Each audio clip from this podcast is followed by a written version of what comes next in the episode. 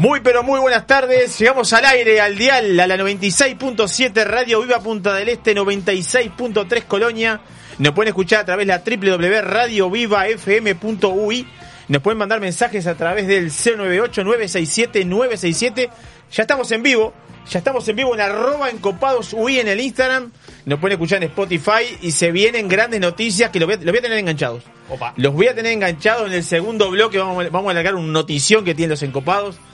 Una máquina de generar, una máquina de. Hasta yo tengo eh, intriga de qué Ah, va a usted no sabe lo que va. No, usted no no, sé. sabe lo que ¿Cómo anda, Brusones? Bienvenido. Bien, bien, todo bien. ¿Cómo andás, flaquito? Acá, Bien. Un nuevo programa. Vamos arriba. Programa número 67. 6, 7. Yo pensé que íbamos más, ¿eh? 67, el de Huella. Perdí el, perdí el número, el de Wesh. El de Huella le A puso. ver, está bien, está ¿Eh? bien. Como- aparte va con el tema de hoy. Por eso, yo tiro, yo tiro. El 67, el de Huella. El de Huella. En los números de. Y Agárrele para donde quiera. Y la deja por ahí. Agarre- y, picando. Y el primer, el primer invitado, bueno. Opa, oh, mirá cómo llegó. Llegó Papá Noel. Llegó Papá Noel. Llegó Papá Noel. Sí, Bienvenido, de León. Estamos en vivo ahí, salúdalo. ¿Cómo anda? A los otros seguidores. ¿Cómo anda? y sí. Ahí eh, está. Llegó, llegó luqueado. En, es esto, encopados Bueno. es alegría, Bueno, vino. eh, bueno, hay, hay que tuñarse, nos Se mandaron a vino, tuñarnos. Nos mandaron. Somos bien mandados nosotros. Somos, somos, como somos, somos, somos buenos, lo hacemos.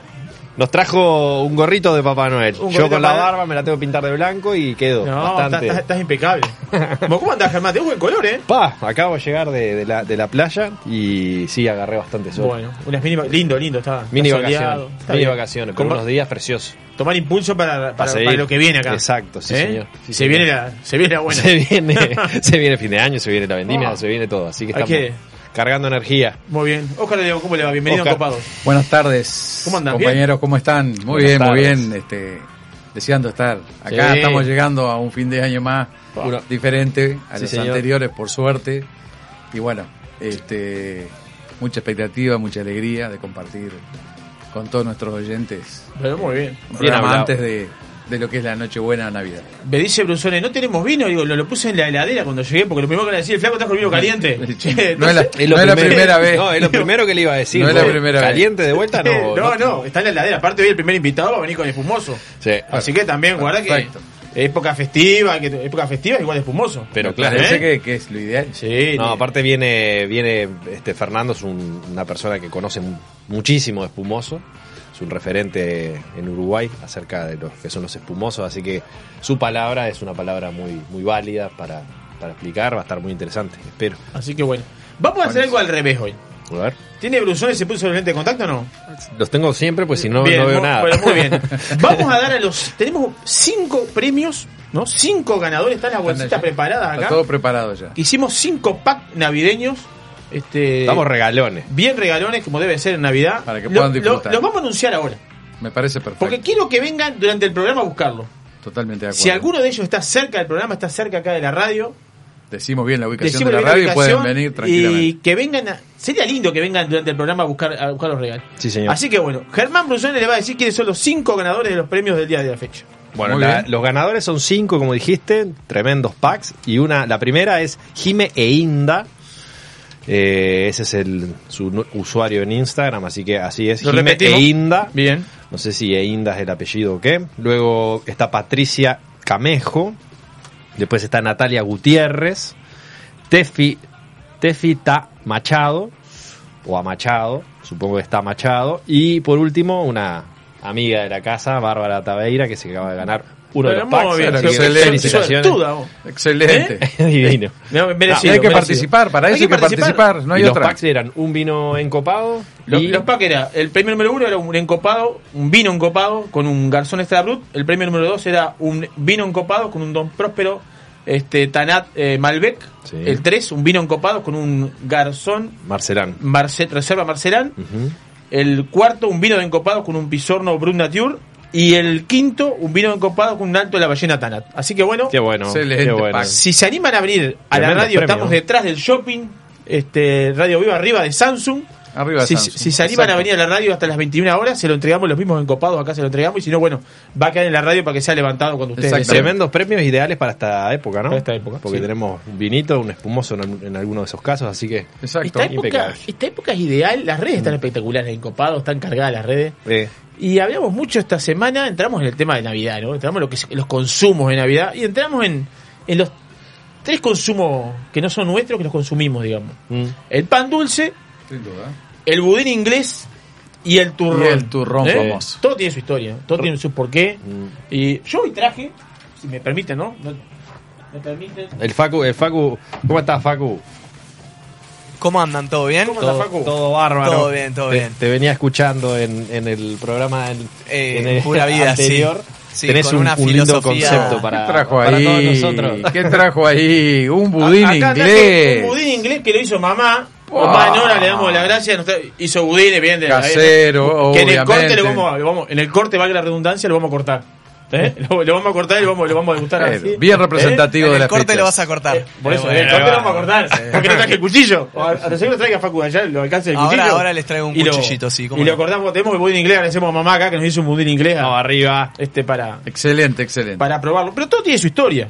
Pero re- recién estaba diciendo el Facu y tiene toda la razón Sí, del mundo. sí. Dígale usted, no le La quiero. Navidad en Uruguay, en el Polo Sur, Sí. es contracultural. es contracultural. Es Entonces, contracultural. Comemos todo lo que no. Todo lo que, que es de invierno, todo lo que es de estación de invierno, nosotros lo consumimos con 30 grados de calor. Exacto. Pero también se da que vos digo, el- el- esto, un budín inglés, Sí. eh, lo podés consumir en invierno, hacerlo y no lo haces. Y no lo hace. Sí, ¿eh? Lo, más bien podés. Es eso. Y sin embargo nadie lo hace.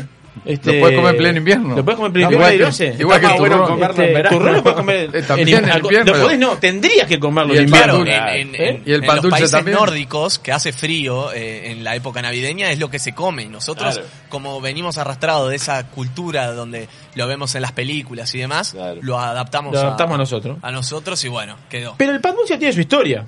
El pan dulce tiene una fecha de inicio que en el siglo XV, Mm. en un lugar en Milán, Italia, y su creador se llamaba Tony. Tony. ¿Eh? ¿Eh? Mm. Era el cocinero de la corte de Ludovico el Moro. ¿Eh? Tony, cocinero de la corte. Y la receta original era masa de pan, fruta confitada y manteca. Al hombre este se le quemó y Ludovico el Moro le iba. Lo- lo ¿Eh? iba. Y entonces le tuvo que ir, le tuvo que trabajar la clásica, ¿viste? Todo nace bajo un error, ¿Eh? nace muchas cosas. Eh, sí. Y bueno, la denominación bautizado como pane de Tony. Pane de Tony, que se lo conoce actualmente como el panetone. Panetone. ¿Eh? En Panetone italiano. no es nada más y nada menos que el panetone. Que el no pan es nada dulce, más no es. y No, nada no. menos que el pan dulce nuestro. Pero vamos a poner un poquito más de información ya que estamos. Este, El panetone. el panetone. Sí, las versiones del dulce más tradicional de la Navidad son tan variadas como las leyendas de su origen. Les voy a contar, la historia del pan dulce o panetone se remonta al siglo XV en Italia, más precisamente en Milán, como les contaba, y la leyenda más conocida dice que el primer panetone surgió una noche buena en la corte de Ludovico el Moro, señor de Milán, por un hecho fortuito, como le decía. A los cocineros se le había quemado el postre y Antonio, Tony, este, uno de los ayudantes de cocina, se le ocurrió amasar un pan dulce con fruta confitada y manteca para salvar el banquete del duque. Y bueno, a partir la de... cabeza también. Sí, salvó, la- salvó, Salvó todo. Se Todo. salvó, se salvó de todo. Y salvó es un invento, ¿verdad? Sí, y hoy por hoy está. Tradicional. Con muchas cosas que nacen, ¿viste? Muchas cosas nacen. Mm. Totalmente. Es así. Nacen de esa manera. Le quiero hacer mandar un saludo. Pusimos muchas publicaciones esta semana acerca de. Yo voy y vengo, ¿vieron cómo soy, no? Sí, sí, sí. Sí, sí. te, te uní, uní al conductor, pero me fui. Pero está, no importa. Eh, soy así. Te Salimos queremos- del pan dulce y bueno, Este, vamos a ver dónde te vamos. Yo soy así, voy y vengo. ¿eh? Vamos a ver Voy dónde vamos. Las cosas que me cae la ficha, arranco para ese lado y después vuelvo. Y después vuelvo. Lo bueno es que siempre el, el rumbo está. Sí. Te desviamos un poquito y volvés. Y vuelvo, y vuelvo. Da una antigua. Me olvidé del, muchacho, del nombre de, de Sidra Matriarca, que estuvimos con sí, nosotros es acá. verdad, Hicimos cierto. una publicación de todas las los espumosos para tomar esta fecha.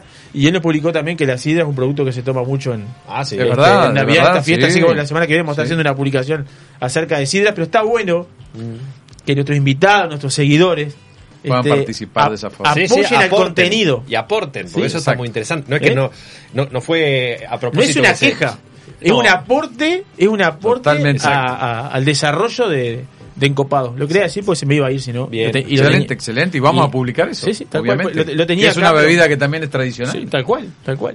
Se tenía que decir y se dijo. Ya Muy bien, sigo el rumbo. Siga, adelante. El budín inglés. A ver, por la palabra que compone esa. Palabra que me cuesta Ese nombre, Gran obviamente, Bretaña. debe ser Inglaterra. sí. Antecedente deriva del pudding, no del pudín, sino que del budín.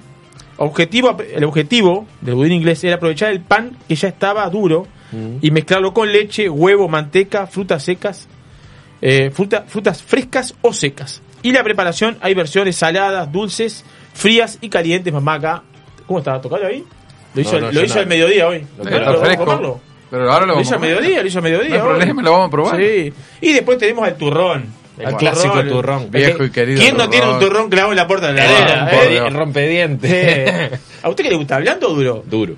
¿Y a usted? Igual, duro. No, duro. A mí también. A mí Sí, también. sí, sí, sí. Sí, sí. Bien duro, por eso rompediente. Por eso rompediente. que le- Exacto. Le, tenés que dar con todo. Sí, sí, darle como que sin lástima. No tenés que estar con ninguna regla. No, nada no, raro, no. te queda. La historia del turrón eh, tiene una fecha de inicio en el siglo eh, XI en la península arábiga. Eh, la receta original eran frutos secos y miel. Y el objetivo era encontrar un alimento duradero resistente al frío y al calor. ¿Ah? Seguro. En Este, una versión contemporánea se viene a Valencia en el siglo XV. Este, bueno, el turrón es una masa dulce obtenida por la cocción de miel o azúcares a, las- a la que se le incorporan almendras peladas y tostadas. A dicha masa se le puede añadir o no clara de huevo para que emulsione y dicha, dicha pasta posteriormente amasada y tradicionalmente se le da forma de tableta rectangular o torta. Eh, los núcleos principales de producción en España se sitúan en Alicante, Valencia o Lerida. Es un, Perfecto. ¿Es ¿Turrón así? duro o blando?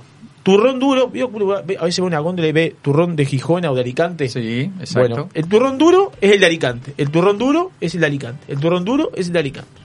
Consiste en una masa de miel, azúcar, clara de huevo y almendras este, marcona enteras. También puede llevar oblea. Y el turrón blando es el turrón de Gijona. Consiste en una masa molida de miel y azúcar, clara de huevos y almendras marcona. Esto se da también porque es la, la época de la cosecha de la almendra. Exacto. Eh, Está justo en eh, la cosecha. Están Está- justo en la cosecha de la almendra, entonces, bueno, se da, se, Se da- aprovecha para hacer ese. se aprovecha para hacer eso. Quiero contarles que tenemos sponsor y le vamos a dar la bienvenida a un nuevo sponsor en Copados. Vamos arriba. eh, le vamos a dar la bienvenida. bien. Sí, le vamos a Bienvenido. Cuando yo encuentre todos mis papeles, eh, lo que pasa, lo flaco, tengo que- que decir, tenés, ustedes como- vayan yo- hablando. es como las abuelas, ¿viste? La Yo tengo. nunca- Ya, ya la- Yo nunca podía tener ¿Eh? ese orden, ¿verdad? ¿Eh? Yo No, nunca podía no, tener ese no. orden. Solo, pero- es que solo el flaco. no. Viste que Sí, cada sí, uno se, sí. se entiende sus apuntes. A mí Sí, me pasa. pero yo tengo. Te prometo que para Navidad- Él y solo él. Exacto. Te prometo que para Navidad, pasaba el apunte eh, tuyo a otro y no entendía nada. Eh, lo tuyo, eh, vos lo Santa escribías a tu Claus, manera. Papá Sí, Noel esto es lo va a dejar en me casa un- una carpeta para papeles, vos. yo- Bien, te, te- te agradezco muchísimo. Te agradezco mucho, pero le voy a nombrar a los sponsors. A ver. Y después voy a reenganchar con otro Me tema. parece muy bien. Sponsor. Isidora, este, que está abierto todo el año y hace cena de Navidad y de fin de año. Ahora después le voy a especificar Tremendo lo que es la lugar, cena. frente al puerto. ahí. Excelente lugar. Espectacular. Y vista Sí. espectacular. Nos mandó un saludo a Washington, que le mandamos saludo el programa pasado, Sí, que fue el Washington. cumpleaños. Y Es le mandó un saludo. tienes razón. 481 Gourmet. ¿Eh? Cumplió cinco años la semana pasada. Ah, espectacular. Excelente fiesta Caí- hizo. le caímos ahí. Excelente. Oscar también estuvo Son, presente. son caidores. ¿eh? Excelente. Ah, había que Nosotros caerle ahí. a los Ah, amigos le caemos, obviamente. Aparte, vi Lu y entré. Seguro. Sí, sí, son buenos. ¿eh? Son estaban buenos. ahí, habían hecho. mm, el- Ellos siempre hacen un, un despiece de un. De una media res una a- media a la res vista de todo el que te lo van explicando todo. Yo no llegué a eso, llegamos tampoco. tarde. Vos llegaste Y a, a los bifes. Después un, re- un remate. un remate de esa- Sí, de pero una pinta tenía esa carne que.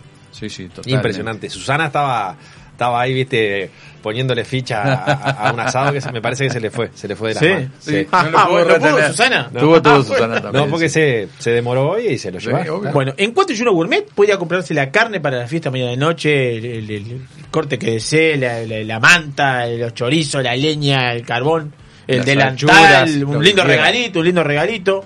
Lo que sea puede ir mañana, pero va a estar cerrado de noche. El 24 de la noche cerrado y el 31 de la noche va a estar cerrado Pero al mediodía va a estar abierto. Al mediodía va a estar abierto. Bodega Garzón, que está con un pack fiestas. Tanat Marcelán y Albariño Reserva, un Tanat de corte, un Pinot Noir, Pinot Noir rosado y un Garzón Extra Brut con un 25% de descuento. 3.085 pesos. compra web. Es un regalo. Compra web. Lo pueden adquirir por la compra web. Ujú. Pontín para Casa Silva, Escorihuela Gascón, Estrella Galicia y Casa Silva. Black River Caviar, bueno, que tenemos hoy. Bueno, hoy tenemos, tenemos buenos invitado, invitados, ¿verdad? Tenemos de la gente de Black River Roberto. en el, en el, en el programa acá. Vinos del Mundo, que está con una promo de Cava Cornew Clásico Brut, 3x2.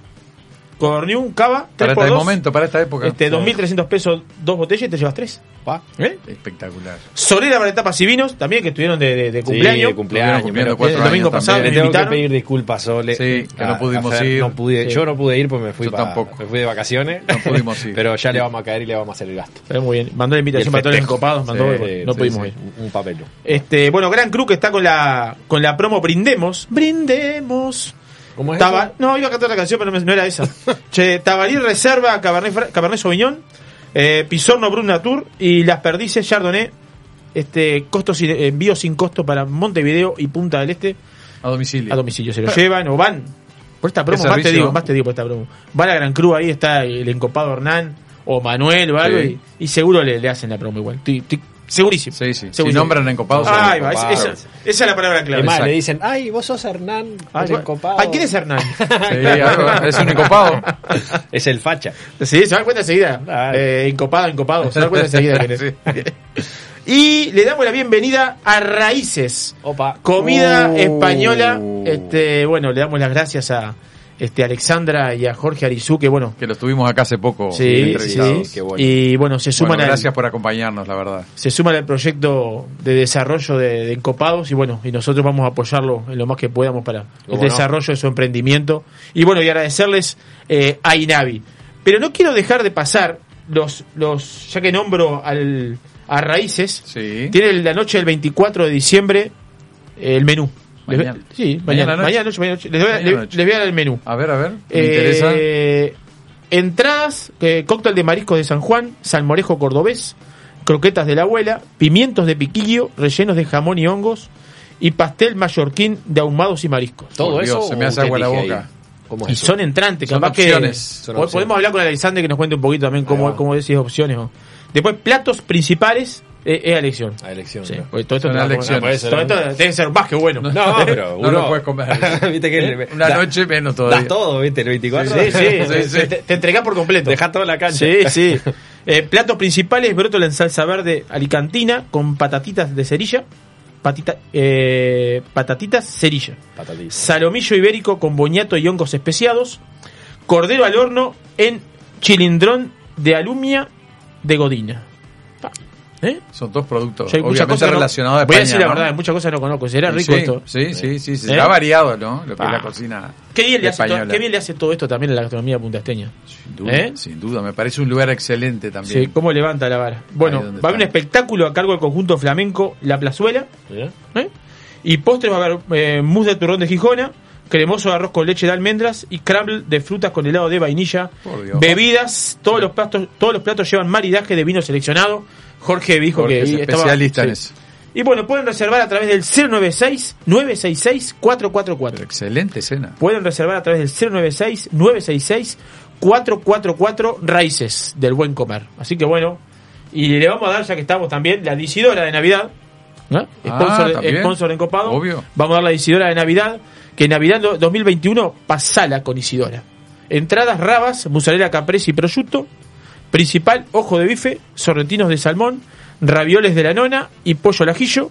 Y postres, helado, omelette surprise, mousse de chocolate con nueces, bebidas, aguas gaseosas, cerveza, vino, Bueno, copa de champán chandón para el brindis. Qué lujo. ¿no? Una cena ¿Qué más decirle? impresionante. ¿Qué más decirle? Espectacular, la verdad, espectacular. Los principales, te digo que todos eran check, check, check. Sí, pueden llamar, a. Isidora pueden llamar al 42 44 96 46, cupos limitados. Recordarles que el menú, no me pasaron el precio del chico de Isidora, el precio del menú, pero el de raíces es 2.500 pesos. ¿Cuánto? 2.500 el de raíces. 2.500 del de 2.000 raíces. raíces. Excelente. ¿Eh? Espectacular. Todo Seguimos. despliegue de menú. Sí, seguimos siendo encopados a través de la 96.7 Radio Viva Punta del Este, Continuamos. 96.3 Colonia. Este, estamos en vivo a través de arroba encopados en el Instagram y los pu- pueden entrar a la página de, de Instagram de Encopados, está lleno de información. Pueden entrar a la web de Radio Viva, están todos los... los- Nos eh, pueden mandar algo para tomar porque el flaco nos sí, está nos dejando a pueden, pico nos pueden seco mandar acá. algo para tomar. Mira, mira, me falta, mira, tengo material acá. Flaco, a pico seco Bueno, todo. pero va- pero- vamos, vamos. Pero tengo lengua a la vinagreta, eh, ensalada rusa, ah, qué rico la lengua a la huevos vinagreta. rellenos. huevos- ¿Me toca a la pausa? Pero lo tiene escrito, no lo tiene hecho. Claro. Vamos a la pausa y vamos a Me ordenar un hiciste dar hambre ahora. vos. Lengua a la Vamos a ordenar un vinagreta, poquito ¿sabes que me dio hambre. Vamos a ordenar un poquito. Dice, Vamos con un cuchillo para cortar el budín inglés. Exacto, eso. ¿Eh? Me gusta Eh, con, con mucho huevo, la, la lengua de la vinagreta, viste, con mucho huevo. Me gusta que tenga, viste, huevo bien. no picadito en el huevo. No, y que tenga, viste, alguna cosita picante. Ahí me gusta también. Sí. Viste, algún. Darle un toque. Que Sí, da- sí, darle sí, que un tabasquito, ponerle, digamos, una. un catalancito ahí Ah, medio, medio- que sea visible. Exacto. Sí, Ah, cosa que ir derecho. Que pique. A mí me gusta que pique. Ah, ¿Eh? sí, sí, sí. Y a usted le pique porque el picante lleva al. A tomarse. ¿Eh? Ah, bueno, bueno, bueno, cada uno lo. Ah, bueno, bueno, bueno. Cada uno lo paga porque quiere, ¿no? Recuerden que mencionamos, ¿tenés ahí, Germán? ¿Nos vamos a la pausa? Sí. Tenemos a los ganadores del pack. del- Vamos a los cinco Para que yo no soy tan ordenado. No, como vos. por favor. Para que estoy acá. No, me, no me apures si me querés yo, sacar bueno. yo mirá. mientras tanto les voy diciendo, tenemos los ganadores de los 5 pack Navidad de Encopados. Si quieren venir al estudio a buscarlo, hasta las 21 horas estamos haciendo encopados. Estamos detrás del shopping, Mira, eh, arriba de Samsung. exacto. El pack número uno, que Sí. es el vino encopado con Un garzón eh, con el garzón extra brut, es para Jime e Inda. El segundo pack es para Patricia Camejo, que es un vino encopado con Con el- un Don Próspero. con Don Tan- Próspero. Tanat Malbec. Exacto.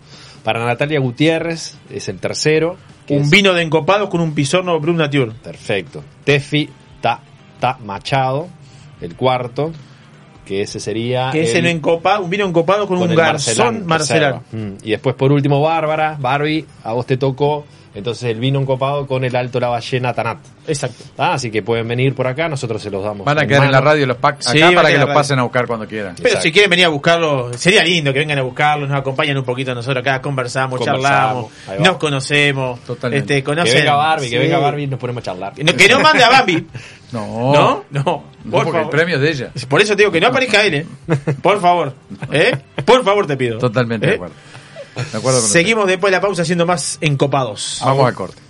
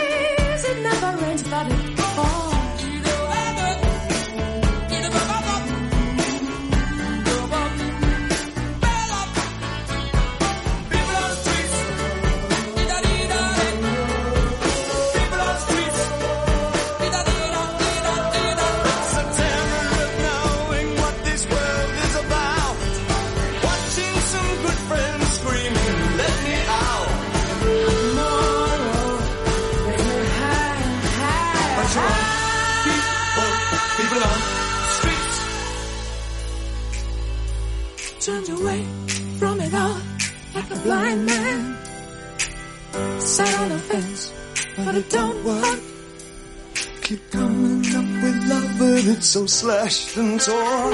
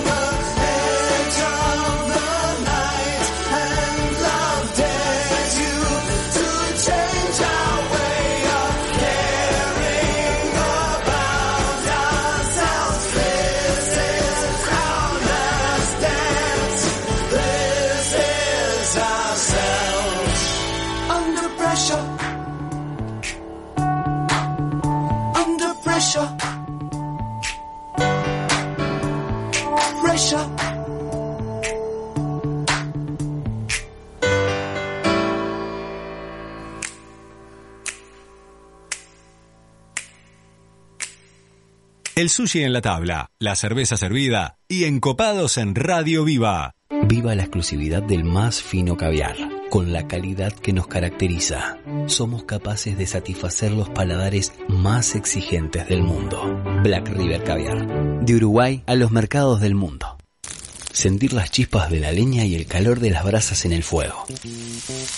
Escuchar el sonido de la carne sobre la parrilla, mientras te tomas un exquisito vino de las mejores bodegas. ¿Te lo imaginaste? Te esperamos en 481 Gourmet, almuerzo y cena. O podés elegir y llevarte alguno de los mejores cortes de nuestra boutique de carnes, para disfrutarlo con la familia y amigos. 481, como en casa. Vinos del Mundo. Somos la casa de vinos de Punta del Este. Las bodegas más famosas del mundo, los vinos y destilados de todos los países y regiones, los puedes encontrar en nuestra tienda. Además, tenemos cervezas importadas, cristalería, cavas, conservadoras, accesorios y mucho más. Vení a conocernos a nuestro local en Los Alpes y Boulevard Artigas, Parada 7 o ingresá a www.vinosdelmundo.com.uy. Vinos del Mundo. Somos la casa de vinos de Punta del Este.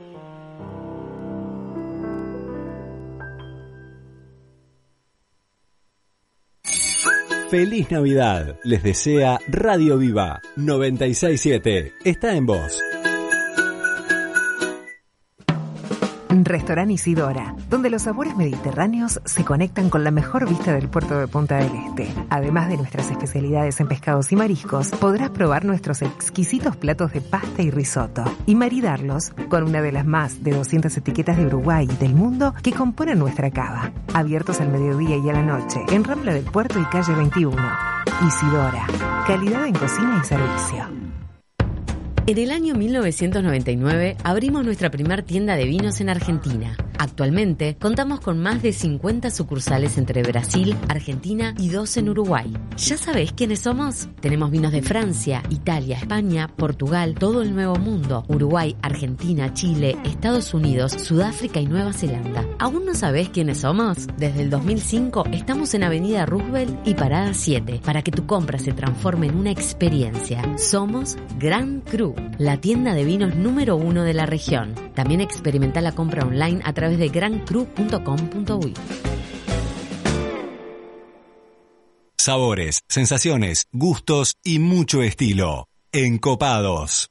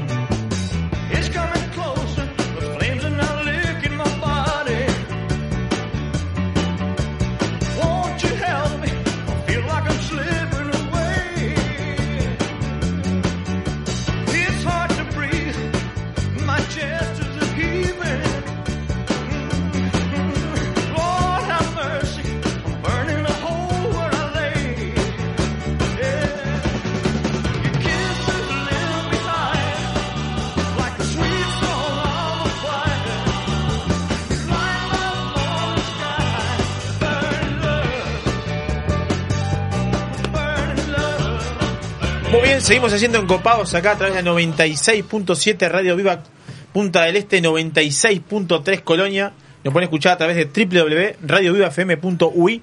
Nos pueden mandar mensajes a través del 098-967-967.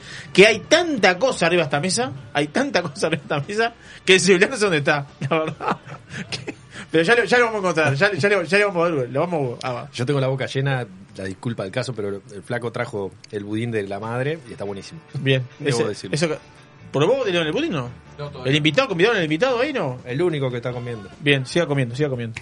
este, bueno, estamos en arroba encopados UI en vivo, en el Instagram de encopados. Este, ya tenemos al, al primer invitado de la tarde este, sentado con nosotros, pero antes vamos a mandar una corrección. Hicimos una publicación los encopados en las redes eh, de los espumosos nacionales, diferentes bodegas. A ver, no se puede abarcar todo el abanico, pero bueno, sí marcar, marcamos como 20, como 20 espumosos. Y tuvimos un error ahí, marcamos un el SUS de de, Cerro Chapeu, como que era Chardonnay, y el SUS de, de Cerro Chapeu es Chardonnay y Pinot Noir Vintage, este y es Natur. Así que bueno, hacemos esa agradección del caso. Como, y agradecemos a Bodega Cerro Chapeu que nos hace la devolución. Y bueno, está bueno, ayuda a crecer. Eso, así que bueno, mandamos saludos y brinden con Espumoso Nacional. Sí, señor. ¿Eh? ¿Cómo debe ser? Y hablando de espumoso. Y hablando de Espumoso Nacional, está- tenemos al primer invitado de la tarde. Este, durante 10 años fue presidente de los enólogos del Uruguay, hasta hace dos semanas, tres semanas, Sí. ahí, más o menos. Este, durante 15 años trabajó en diferentes bodegas en Uruguay, que nos va a contar un poquito por dónde. En el 2015 se abrió un camino propio, es creador, junto a una sociedad, de Espumoso Pa, maneja viñedos en Tacuarembó, este, Domain del Arbol, este, Lágrima de Oro, Espumoso Lágrima de Oro, este, especializado en espumosos, investiga junto, bueno, los voy a nombrar, junto a Alejandro Domínguez y Alejandro Cardoso. Y recorre el país visualizando variedades y estilo para proyectar la vitivinicultura nacional. Le damos la bienvenida a Fernando Petenuso en Copados. Bienvenido. Bienvenido, Fernando. Buenas tardes, ¿cómo están? No, me Qué, faltó qué decir una placer, cosa. qué placer me da hablar por el micrófono, verdaderamente. Sí, señor. Y escucharme, ¿no? Me- me Por eso. Te damos la bienvenida, Fernando, y me faltó decir una cosa. El hombre era trabajó en radio. ¿Tiene, ¿Viste la voz que tiene de radio? Porque nosotros somos... Nosotros, somos gastronómicos. atrevidos, unos atrevidos somos. Nosotros somos gastronómicos. Pero el hombre tiene voz de... ¿eh? De locutor. ¿Qué? Hicimos algo de locución comercial, sí, estuvo bueno. ¿Qué lo ha hecho? ¿Qué ¿Y eso qué fue? Pero en realidad, no, eso fue en el del 95 al 2000. Este, en, para, ¿cómo era que se llamaba? Este, eh, 88.5 emisora Libertad. CX203A, Libertad FM. Todavía me acuerdo. Sí, sí. No, no, espectacular. Bueno, yo le voy dejando el paso. Este... No, no, no, no. No, pero si nosotros somos. Nosotros somos unos atrevidos. Somos amigos. No, no, pero a ver, es algo que eh, me ha ayudado mucho en la vida profesional de, de enólogo, el saber manejar el aire interno, digo, cuando vas a hablar, nada más. Este, ¿Por qué? Digo, a ver, eh, podés saber un montón, pero si no lo sabés transmitir, es- no, sirve complejo. de nada, ¿no?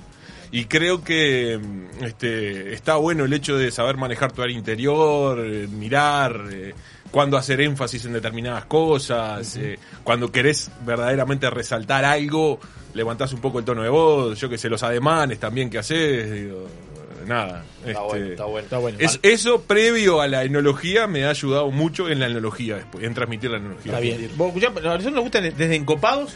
Vamos a, vamos a entrar en el mundo del espumoso. Se puede tomar el Sí, vino, sí, ¿no? salud, vamos a brindar, vamos a brindar. Vamos a brindar, vamos a brindar, ser. Salud, salud a la Como distancia. Eh, bien- bienvenido, la verdad que tenemos, hace tiempo tenemos que hablar contigo, este, los encopados, pero queremos que, que le cuentes a las encopadas, los encopados, a mí propiamente dicho, Germán te conoce más, a Oscar. Eh, ¿Quién es Fernando Petenuso? ¿De dónde sos? ¿De dónde provenís? Digo, ¿venís de familia vitivinícola? C- ¿Cómo viene la mis rama? cuatro, o sea, eh, mis juguetes estaban adentro de la bodega del nono. ¿no? O sea, este, a los nueve años mi viejo me puso arriba al tractor y me dijo, vos, él te da marcha atrás, la, la primera, freno, embriague y, manejate. Entonces como que nada, sí, mis cuatro abuelos eran italianos este, y bueno, se dedicaron a la vitivinicultura cuando llegaron acá al Uruguay, uno en, en las afueras de Montevideo, el otro en, en- en San José, este, que es donde habito habitualmente, este, en, en la chacra familiar todavía. Eh, nada, este, pasaron un montón de cosas, digo, pero siempre nos dedicamos a la vitivinicultura y demás. En, la, en, en los establecimientos de vitivinícola siempre había, no sé, un Montedurán o un naranja, se plantaban papas, trigo, yo qué sé. Sí, sí. Como que los inmigrantes cuando vinieron trataban de aprovechar continuamente, o sea, todo el espacio, o sea, si Sí, se habrá plantado papa en el medio de la fila o sea, es más, los viñedos, ayer estaba discutiendo con una persona el hecho de que el corte, el blend de los años 50, 60, 70 era el arriague con moscatel y se plantaba una planta arriague y una planta de moscatel para que ya se hicieran El field blend. Claro. a que ya se hicieran el viñedo. el- ¿Eh? Ya se iba haciendo desde el viñedo. Sí, sí, Claro. sí. Pero qué interesante, así que, bueno, eh, digamos, naciste dentro de una Sí, no. familia de vitivinicultores. Sí. Eh, bueno, pero después seguí, seguí el camino, contanos cómo, cómo siguió ese pequeño Fernando. Yo quería ser arquitecto en realidad. Opa, bueno, ah, bueno. No, en realidad hice esto de arquitectura porque la arquitectura me, me- me fascina. Bueno, acá ¿no? no me quiso ser doctor y que no, bueno, y quedé ahí. ¿Eh? También, o sea, yo quedé en de arquitectura, nunca llegué a la facultad. Cuando, bueno, claro. No, pero en realidad me gusta mucho el dibujo y me gusta mucho el diseño, ¿no? Pero más allá de eso, yo creo que después que terminamos el liceo, todos tenemos una etapa de decisión que queremos ser o hacer, O hacer. ¿no? Y entonces una persona me dijo, una persona de la familia me dice, vos hacé lo que quieras, pero lo que hagas, hacelo lo mejor posible. Y bueno, y pasé por diferentes cosas, este, bueno, eh, bueno, voy a hacer en cuenta de cuando le robaba damajuanas a mi viejo, digo. Eh, eh, siempre como vivimos en, en una zona rural, eh, siempre teníamos que depender de un ómnibus interdepartamental para ir a la escuela o al liceo. Y sabes muy bien que, o sea, que el, el chofer y el guarda siempre era el mismo, ¿no? Entonces, para que no hacerle seña, este, nada, dos botellas de vino, el tipo paraba solo, hasta que en un momento el tipo te dice, che, me gusta, ¿no vendés? Digo, sí, sí, ¿cómo no? 12, 13, 14 años, ¿no? Este, Ah, no, bueno. Un adelantado, temprano, un adelantado. yo paso a las 2 de la tarde, ¿no me vas a dos damas Juanita? Sí. Le pelaba el auto, iba a la bodega, dos damas Juanita, tingui. Y yo, 13, 14 años, me financiaba propio. Nunca le pedí plata a mi viejo, ¿no? Claro. Pero ¿qué pasa? Indirectamente lo Claro, pero un día mi, vie- mi viejo me llevaba a la, a, la, a, la, a, la, a la parada a las seis y media de la mañana, baja el chofer con dos damas vacías. Me dice, Petenuso, le doy las damas vacías. envase. ¿Y vos? ¿Cuánto ¿Te la le debo, no? Yo dije, terremoto, Claro. que se rasque la tierra. Y mi viejo dijo, no sé, arregla con él, yo no tengo nada que ver. Claro. No, no, bien, bien, bien, bien, bien. Bien, No, bien. pero bueno, eso fue el hecho de que, bueno, nada, siempre me gustó ser independiente económicamente y siempre tuve mis propios este, emprendimientos. Que un emprendimiento grande que tuve fue la frutilla, ¿no? O sea, este, también en el año 95 plan- fui plantador de frutillas. Tuve cultivo de frutillas durante 5 o 6 años, hasta que formé una empresa con cuatro socios más de procesamiento. De, de frutillas, le veníamos a una prole y todas esas cosas. Siempre me gustó la asociatividad. Mirá. Está bien, está bien. Ser em- emprendedor solo me embola. Bueno, en Copado, en Copado somos emprendedores en equipo, porque capaz que de a Sí. uno no logramos potenciarlo y, y si a verse son diferentes este, pensamientos, diferentes formas de ser, diferentes empujes que hacen al, al uno en común. Exacto. Eh, yo soy siempre de esa idea. O sea, para mí las asociaciones colaborativas son fundamentales. En el año 95, bueno, tuve la oportunidad de empezar a hacer radio. Este, después en el 96 viajé a Europa. Siempre trabajaba en la bodega familiar haciendo el reparto y un montón de cosas. ¿La ¿no? vida familiar eh, está todavía? No, no, ¿No? no, no, no, no. Eh, si- sigo la cronología, Bien. ¿no? En el año 96 tuve la oportunidad de viajar con 20, 21 años y fuimos a, la, a, a Burdeos, a la Citevi. Eh, y ahí me quedé, este, nada, mochilero, Suiza, Bélgica, España, eh, Alemania, Suiza, Italia, ¿no? El año 96, ¿no? O sea, Sí, sí, sí. eh, nada, una postal a cada lugar que llegaba. Exacto. Mamá llegué, mamá llego tal día y suerte en pila, ¿no? Otra cosa. Y ahí como que dije, vos, tengo que ser enólogo, ¿entendés? no Ah, puede ahí ser. todavía vos no habías estudiado. No, yo no claro. había estudiado, o sea, me, me- me empecé, a- o sea, a O sea, ver, lo tenías incorporado en el ADN, digamos, pero, que se te despertara el bichito. pero la ser, teoría no. Claro. O sea, la práctica de cosechar, Hacerlo, sí, toda la vida. moler, Claro. hacer vino, descubar, meterte a trapieta, yo que sé, volía cajones, poner orujo. Todas esas cosas, ¿me entendés? Las- tenía impregnadas, las tuve impregnadas, pero me faltaba realmente hacer la carrera, ¿no?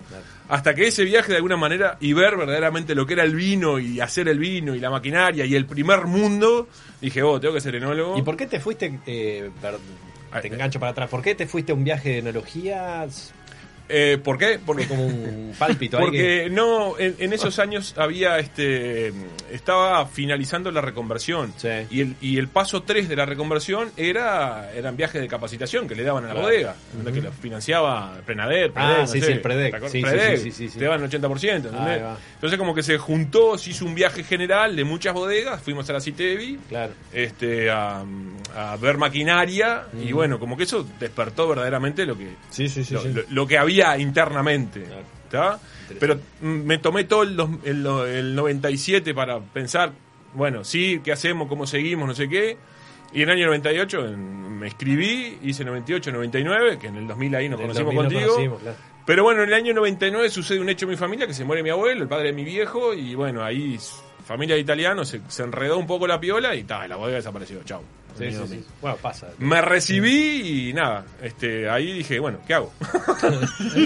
Sí. Soy enólogo, tengo un montón de experiencia. No tengo, no tengo nada. Y no tengo emprendimiento familiar. Y ahí me fui a trabajar a Paysandú, a lo de Leonardo Falcone, este, que estuvo, estuvo muy bonito eso. Bueno, hablamos el otro día de Leonardo Falcone del método ancestral, estamos hablando el otro día. Exacto. del- Vivir solo, o sea, hermoso. 2001 y 2002, ¿no? O sea, Tú, ahí sí catástrofe. Ahí estabas con, con, ¿cómo es? con el Péjar. Jorge, Péjar, Claro. gran maestro. Jorge. Exacto. ¿Qui- ¿Quién es Jorge Paz? Eh, Jorge. Péjar ahora está de enólogo en Mataojo, ¿no? En Mataojo, exactamente. Pero, Pero- fue enólogo de Falcone durante mucho tiempo porque se radicó en, Sí, sí, en. Paysandú, Jorge. Sí, un gran, un hermano, un hermano de la, un hermano de la enología. No, y un ¿Sabes? tipo muy, un tipo muy, este, muy pensador. Bien, y ahí empezaste a trabajar, que por, por- yo viendo el resumen, Jiménez Méndez, H. Stañari. De ahí, este, bueno, sí, fue Falcone. Empezaba Jiménez por Méndez. carte tu identidad como enólogo. Exacto. eh, Ahí ya era presidente, era... No, presidente Ah, no, fue en el Jo- 2010. José, claro. Eh, Yo agarré, eh, ahí va, la historia de la asociación empieza en el 2003, gracias a Laura Casella, que Laurita un día me dice, che, ¿no querés este, ir un día a una reunión de la asociación? Laura Casella, para los que no saben, es la enóloga De- de, no, perdón. Exacto, no de, de H. De Antigua no, Bodega. De Antigua ah, no, ella no vino. vino, No, la- vino- vino Virginia Ya sé quién con- habla, ya sé sí, sí, sí, sí. Ahí va. Entonces, nada, a la salida del, del laburo, che, Laura, tengo una cervecita acá, papá. Me dice, vos, ¿por qué no vas a la asociación un día? Digo, pa, Laura, ¿te parece? En 2003, ¿no? Y dijimos, bueno, está, voy, te acompaño. Empecé a ir a las reuniones numerosas que se hacían ahí atrás de la ONB, ahí en Lesica, ¿está? Este, y ahí veías a José con su notebook y su StarTac, ¿se acuerdan del Sí, StarTac, no? el StarTac. En 2003, tener un StarTac, ¿saben lo que era eso? Está No despegado, que- despegadísimo. Claro. Ahí- Entonces estábamos... Ahí José todavía era el enólogo de, De Juanico, de Juanico, de 2003, Juanico, de 2003, Juanico. claro. Entonces, bueno, eh, fin, eh, fin de 2003 hay elecciones y dice, che, oh, falta tesorero y agarra vos y bueno, dale. Tesorero cuatro años. Pero ahí, ahí empezaste a mamar más o menos la, la diferente. ¿Qué acontece adentro de la asociación? Lo que pasa es que yo ya había sido, por ejemplo, tesorero de una sociedad de fomento rural en el año 95. Y aparte viste que es medio tímido, ¿no? Ah. ¿no? Viste que le cuesta el relacionamiento. Entonces digo, como que a mí la actividad gremial me gusta, ¿me entendés? Y más si es tuya, de tu sector, de tu profesión. Eso a mí realmente me, me- me gustaba mucho y por eso agarré y dije, bueno, está, acá está bárbaro, ¿no? Dijimos, bueno, ¿qué, qué hacemos? Nada, o sea, yo quiero, yo no vengo a sentarme a, escuchar a- al presidente, ¿no? O sea, yo quiero hacer cosas, ¿no? Entonces, el 2004 será el primer concurso del TANAT. Una idea de José que empezó a mamar, que empezó a proyectarse en el 2002. El 2004 plasmamos ver- verdaderamente el primer concurso del TANAT, que era nacional, no era internacional, ¿está? Me toca llevar las finanzas de todo eso, ¿está? Como tuvimos un pequeño superávit, dijimos, oh, lo quemamos, lo prendemos fuego, hacemos una fiesta. Chao. En el 2004 hicimos un, eh, no sé si vos te acordás, Germán, que hicimos una asamblea general en, en Closantena, allá en la chacra de Sí, Progreso. Sí, me acuerdo hasta una parte. Después ya me olvidé. 70 personas, un descontrol. Del final me divino. olvidé, me olvidé. Porque fue la asamblea, estuvo divino, estuvo bárbaro, ¿no? Pero seguía habiendo un remanente y en el 2005... Ah, fue bueno, entonces, la primera Claro, fue no, buena. no. Y el tesorero. Multiplicó los y en el 2005, claro, y, y yo tenía una cosa, una, una- un- algo fijo que decía, vos, hay que festejar al enólogo, y hay que festejarlo, y hay que festejarlo. Y en el 2005 fue la primera festichola que hicimos en Ah, sí, sí, sí. En Santa Rosa. Rosa. Uf. En la cava, en la cava de Santa 26 de octubre ¿no? del 2005, que la entrada valía 50 pesos, porque verdaderamente, o sea, Era la asociación le tenía que dar algo al socio y se quemó todo. No, ahí se quemó todo. Ahí se quemó Se todo. quemó hasta el pato, sí, fue todo. Se quedó durmiendo entre la Fiorino. Cualquiera. tal, Sí, sí, no, no, fue malo. o sea, fue Pero malo, no. Fue, fue verdaderamente, fue una fiesta. Los fatales, Todo, sí. profesor de salsa que te enseñaba a hacer y baile. este personaje estaba de, de ah, como, como, el presidente. No, no, no, no.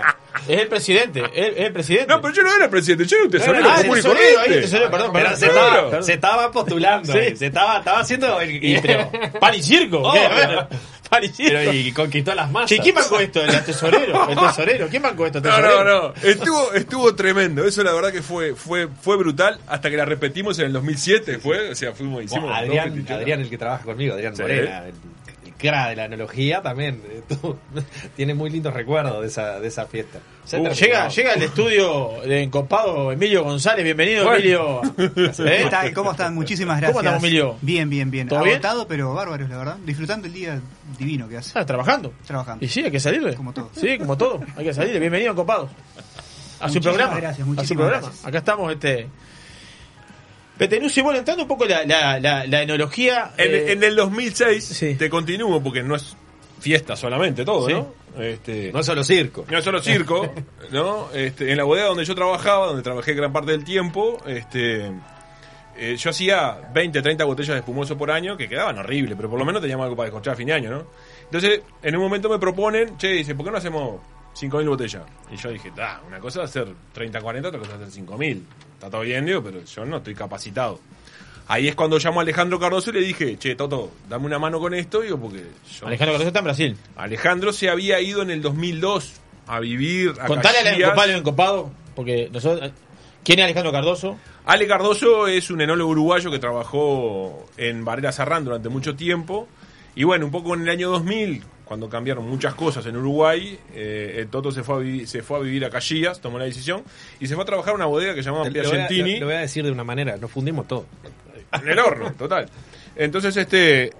Ale se fue a vivir a Caxias, se fue a trabajar a Piacentini, una bodega que estaba en el horno, peor que Uruguay, ¿no?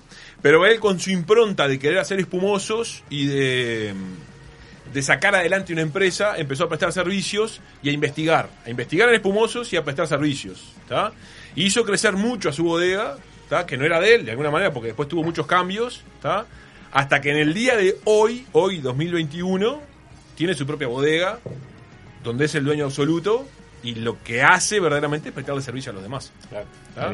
Bueno, y el hombre sacó un premio. El nombre no fue, ahora- no fue distinguido en Brasil como Sí, el el año pasado ¿no? lo, lo- lo- tanto Descorchado como la AVE, la Asociación Brasileña de Enología, lo nombraron enólogo del año. ¿no? O sea, por No es todo. menor, ¿eh? Un gran reconocimiento. ¿Qué? Que un uruguayo en Brasil sea el enólogo del año, ¿no? O sea, no es para cualquiera eso, ¿no? Y, y verdaderamente eso, nada, este, como yo tengo mucho, mucha amistad con él, tengo mucho feeling con él y hemos hecho un montón de cosas juntos, este, nada, lo llamo a él y le pregunto, le digo, che, dame una mano con esto en el 2006 porque yo no, no me animo a hacer esto solo, ¿no? Hicimos el proyecto, hicimos las 5.000 botellas y no fermentaron. Wow. La- la- la- ¿No te fermentaron? No anduvo. ¿Qué acá. pasó en el camino? Los dos para afuera, ¿me entendés? y sí, o sea, tuvimos que taparlo todo. Tensión, Nos tensión. compramos, me acuerdo que compramos dos jeringas de esas a vacunar ovejas, ¿viste? Porque se pueden tabular. Y nada, hicimos un pie de cubo grandote y destapábamos y pimba, 20 mililitros para adentro, volvíamos a tapar. fue, claro, claro. fue complicado. Aprendimos un montón y bueno, sí, ahí sí, salió el, Bueno, primer, eso- el eso- primer espumoso de esa bodega. Bueno, Mm. pero lo- de los errores, como sobre la marcha, eh, ensayo y error, entrar en el mundo. Y más allá que estuviste con Cardoso ahí, ¿qué es lo que te lleva, o el bichito que te pica, a entrar en el mundo espumoso? ¿Qué- o sea, yo sé que Ah. ahí tenés un escenario. Sí, digo, eh, tenemos un ¿qué- cuento que Germán se debe acordar. Las festicholas que hicimos en la, en la- en la escuela de enología siempre eran con, con burbuja. Sí, sí. Hacer moscato en vivo y hacer todas esas cosas que fueron unas festicholas muy divertidas. A mí personalmente me gusta mucho trabajar con gas carbónico. O sea, la bebida con gas carbónico a mí me gusta. Desde la escuela me gustaba. O sea, hasta llegar a imitar un espumoso gasificándolo y, po- y poniéndole licor de expedición.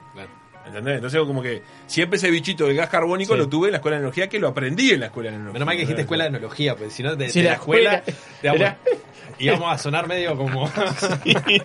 la escuela de enología. que Valga la el gusto de Desde chiquito. Yo tuve el gusto de compartir el último año de él y el primero mío en la escuela de analogía. El señor era el que comandaba la batuta ahí. Se armaban cada fiesta. Las los días de filtración, cuando se filtraba vino, se perdía. Y cuando se gasificaba. y cuando se gasificaba, peor todavía. No, no, era una fiesta. Estudiábamos, nos iba bien. Pero Eso, ahí va, porque a veces la gente no lo entiende. Sí, claro, Eh, nosotros fuimos a estudiar verdaderamente, pasás ocho horas, nueve horas dentro de la escuela de energía de lunes a viernes. o sea. La escuela de energía se estudia de lunes a viernes, 8. Sí, sí, sí. sí. Digo, Sí, quiero sí, decir sí. que no es, no es. No, Para no, no, que está no. escuchando. Un que trabajo es que no voy horas horas. extra. Ahí va. No, no, no, no. Pasás el día ahí adentro. Pasás el día. Pasás el día. ¿Que dura la, la, la carrera cuánto dura? ¿Dos años? No, tres. Tres años. Ahora dos. Lo, lo modificamos a tres. Ah, otra vez. Ah, yo me perdí. En el 2018 lo modificó. Me, me perdí. Por suerte. Claro, porque eran, eran tres cuando iba él. Después cuando estuve yo fueron unos- unas generaciones ahí de dos años, pero que ya te exigían entrar con sexto. Porque hasta, la- hasta el año previo, hasta 99. el 99, podías entrar con tercer año aprobado. Y era... era Te recibías con 17 años, Claro, era- elaborabas una bebida que no podías comprar. Exacto. Claro. Te podías recibir antes de poder consumir. Antes de poder consumirla. Sí, está bien, está bien. Pero Ahora- bueno, de- en el año 2017, 2018 hicimos una modificación y lo volvimos a tres años y le pudimos, o sea, tuve la suerte de poder interceder en el plan donde le agregamos idiomas, marketing, recursos Ah, bueno, humanos. ah, bueno eso. eh, Claro, pasa que Ah. había, digamos, dos años es poco. Lo que pasa es que también, acá vamos y venimos. ¿eh? También el enólogo hoy por hoy es diferente, es una, una persona diferente. en Una el cosa mercado. es, eran los 90 y Bueno. el principio de los de 2000. Bueno, a eso, a eso, a te eso es lo que voy. y, discúlpeme si alguien se enoja, pero te contrataban para paliar orujo, para bolear cajones, para manejar un camión, o sea, para Era, hacer era- análisis, era un para hacer el vino. un operario de la, de la, de la, de la- Pero era ser responsable del vino, ¿no? Claro. Y era el que firmaba. Era, era ser responsable del vino. Yo creo que eh, a partir del año 2010 por ahí, o sea, cambiando. Por suerte la carrera, la profesión tomó otro otro impulso, otra otra dinámica, otra responsabilidad. Sí, pasa con el vino también se entendió de otra manera, se entendió de otra manera y hoy tenemos al enólogo también que, bueno, hoy estás en la radio, mañana estás en una entrevista en la televisión, Bueno. pasás estás eh, dando una, una, una Es- exposición en, es en lo que Brasil, hablábamos en España, inicio. en Francia, en Suiza. Es saber Eh, transmitir, es manejar tu aire, es saber hablar. O sea, verdaderamente son cosas que hoy yo al menos las aprecio muchísimo y estaría bueno que de alguna manera, o sea, eso también se transmitiera y se aprendiera, ¿no? Porque Sí. es sumamente importante porque es como decís vos. O sea, a mí, bueno, ta, tuve la suerte de estar en congresos, disertando en cualquier parte, ¿entendés? O sea, y presentando el Uruguay vitivinícola, ¿no? O sea, hay que presentar el Uruguay vitivinícola, Sí. ¿no? O sea, no es país, fácil. que, un país que pocos lo conocen en el mundo, si vas. no, no es. Y menos por el vino. Claro, no es decir. ¿Y cómo, sí, se- co- Claro. cómo primero. ¿Cómo presentás el Uruguay Vitivinícola como presidente de Enólogos Uruguay cuando ibas afuera? ¿Cómo, ¿Cuál era la carta de presentación? ¿Cómo entrabas en el...? Y nosotros, a ver, eh, primero que la vitivinicultura en Uruguay eh, se la debemos a los inmigrantes, sobre todo italianos, ¿no?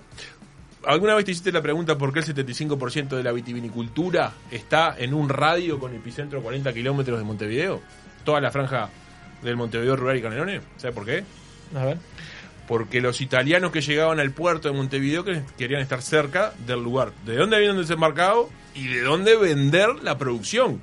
Por eso es que, a ver, todo el cinturón del Montevideo rural y el Canelones eh, quedaba cerca de Montevideo. Por eso es que hoy en día es el 75% de la vitivinicultura está ahí. No, y además coincide con que son los, los suelos más pesados, más productivos. En aquella época la calidad no era lo importante. Si no, verdaderamente, Eh, el producir, volumen. producir, producir, producir. Claro, entonces. eh, un cambio de escenario que se dio no hace mucho tiempo. No, no, no. O no, sea, oye- pero pero la- lo que estaba comentando Fernando es esa. Es, a ver, llegan los inmigrantes al puerto, somos un país de inmigrantes, eh, se radican cerca de donde llegaron, empiezan a producir ahí, justamente ahí es donde mejor se produce. La cantidad. Exacto, ya está. El, el- el 90% hasta ahora es. ha ido cambiando un poco, pero el- Se buscaron otros horizontes, sí, claro. O sea, el Tanat en Uruguay entró por el norte, por el norte pero también entró por Entró el por Montevideo también. Entró por los dos lugares, entró. Entonces, como que Como que se, está más vendida aquella parte que, para llamarlo Y de está- alguna manera. Y, y está O bien. está bien, pero la bien. historia marca que entró ahí. Pero ahí- entró también en la valija de los inmigrantes que vinieron por el puerto. ¿entendés? A ver, la, historia cuenta que el Horda, que era amigo de, de Arriaga, De y que vivía en Concordia, le dijo, che, probá esta cepa porque en Concordia no funciona. Y ahí fue que, a ver, hay que ver si es verdad y un montón de Eh, cosas, sí, pero sí. vos me preguntabas cómo, cómo presentabas el Uruguay. Y bueno, hay que presentarlo de alguna manera así. ¿Sabés lo que hacía Piria? Para mí Piria es un fenómeno, ¿no? Oh, O sea, Piria tuvo, tuvo, fue, eh, pero ¿sabés lo que hacía Piria? Piria inventó el tren, eh, hizo una vía de tren de Montevideo a Piriápolis, ¿no? O sea, ¿tá? entonces un día por semana, los domingos los sábados, traía gente al futuro balneario para venderle solares. ¿Y qué le daban el viaje? Su vino. Porque cuando llegaban al balneario ya llegaban contentos. motivado, motivado. Y, claro, o sea, para mí es un tipo que totalmente visionario, ¿no? O sea. Piria, Piria, Viriella, Arriague. la, la billetera se le aflojaba con el, el hay muchos, hay, exacto. Hay, hay muchos impulsores. Porque ¿Dónde firmo? el vino, eh, más allá de todo, la vitivinicultura, es un negocio. No nos podemos olvidar de que es un negocio. ¿No? O sea, bien, mal, no sé qué. Ay, soy un viticultor. el viticultor tiene que entender que es un empresario. De la tierra, pero es un empresario. El bodeguero es un empresario. Nosotros, de alguna manera, los enólogos, cuando tenemos tenemos la, empezamos a tener la posibilidad de tener nuestros propios vinos a veces, también somos pequeños empresarios, emprendedores empresarios. Entonces, como que, a ver, no nos podemos olvidar de que esto es un negocio y que el negocio de alguna manera va variando continuamente y evolucionando en virtud a el público. Te hago una pregunta a vos, Papá Noel. Sí. Ah. Está bien. Saqué, estoy- me- me pica la cabeza ya. Sí, yo me la saqué porque- Me pica la cabeza. ¿Dónde se hace el vino? Y bueno, pero ahí, arrancamos. Ahí ¿Viñedo? Sí, sí, obvio. ¿Bodega o comercio? Y depende del perfil. Bueno, a Pa- ver. paso eh, palabra. Esto, eh, No, no, esto, no. Fernando, Esa es una linda discusión. Bueno, es una discusión, Y- pero. y, es una di- discusión Sí. también filosófica porque cada uno tiene su Pero su abrimos el de juego. vista y, Y son está- todas válidas. pero- Son las- bueno. las- Y son las todas tres son válidas. Sí, válidas. son varias, porque es decir, ¿dónde abrimos el juego?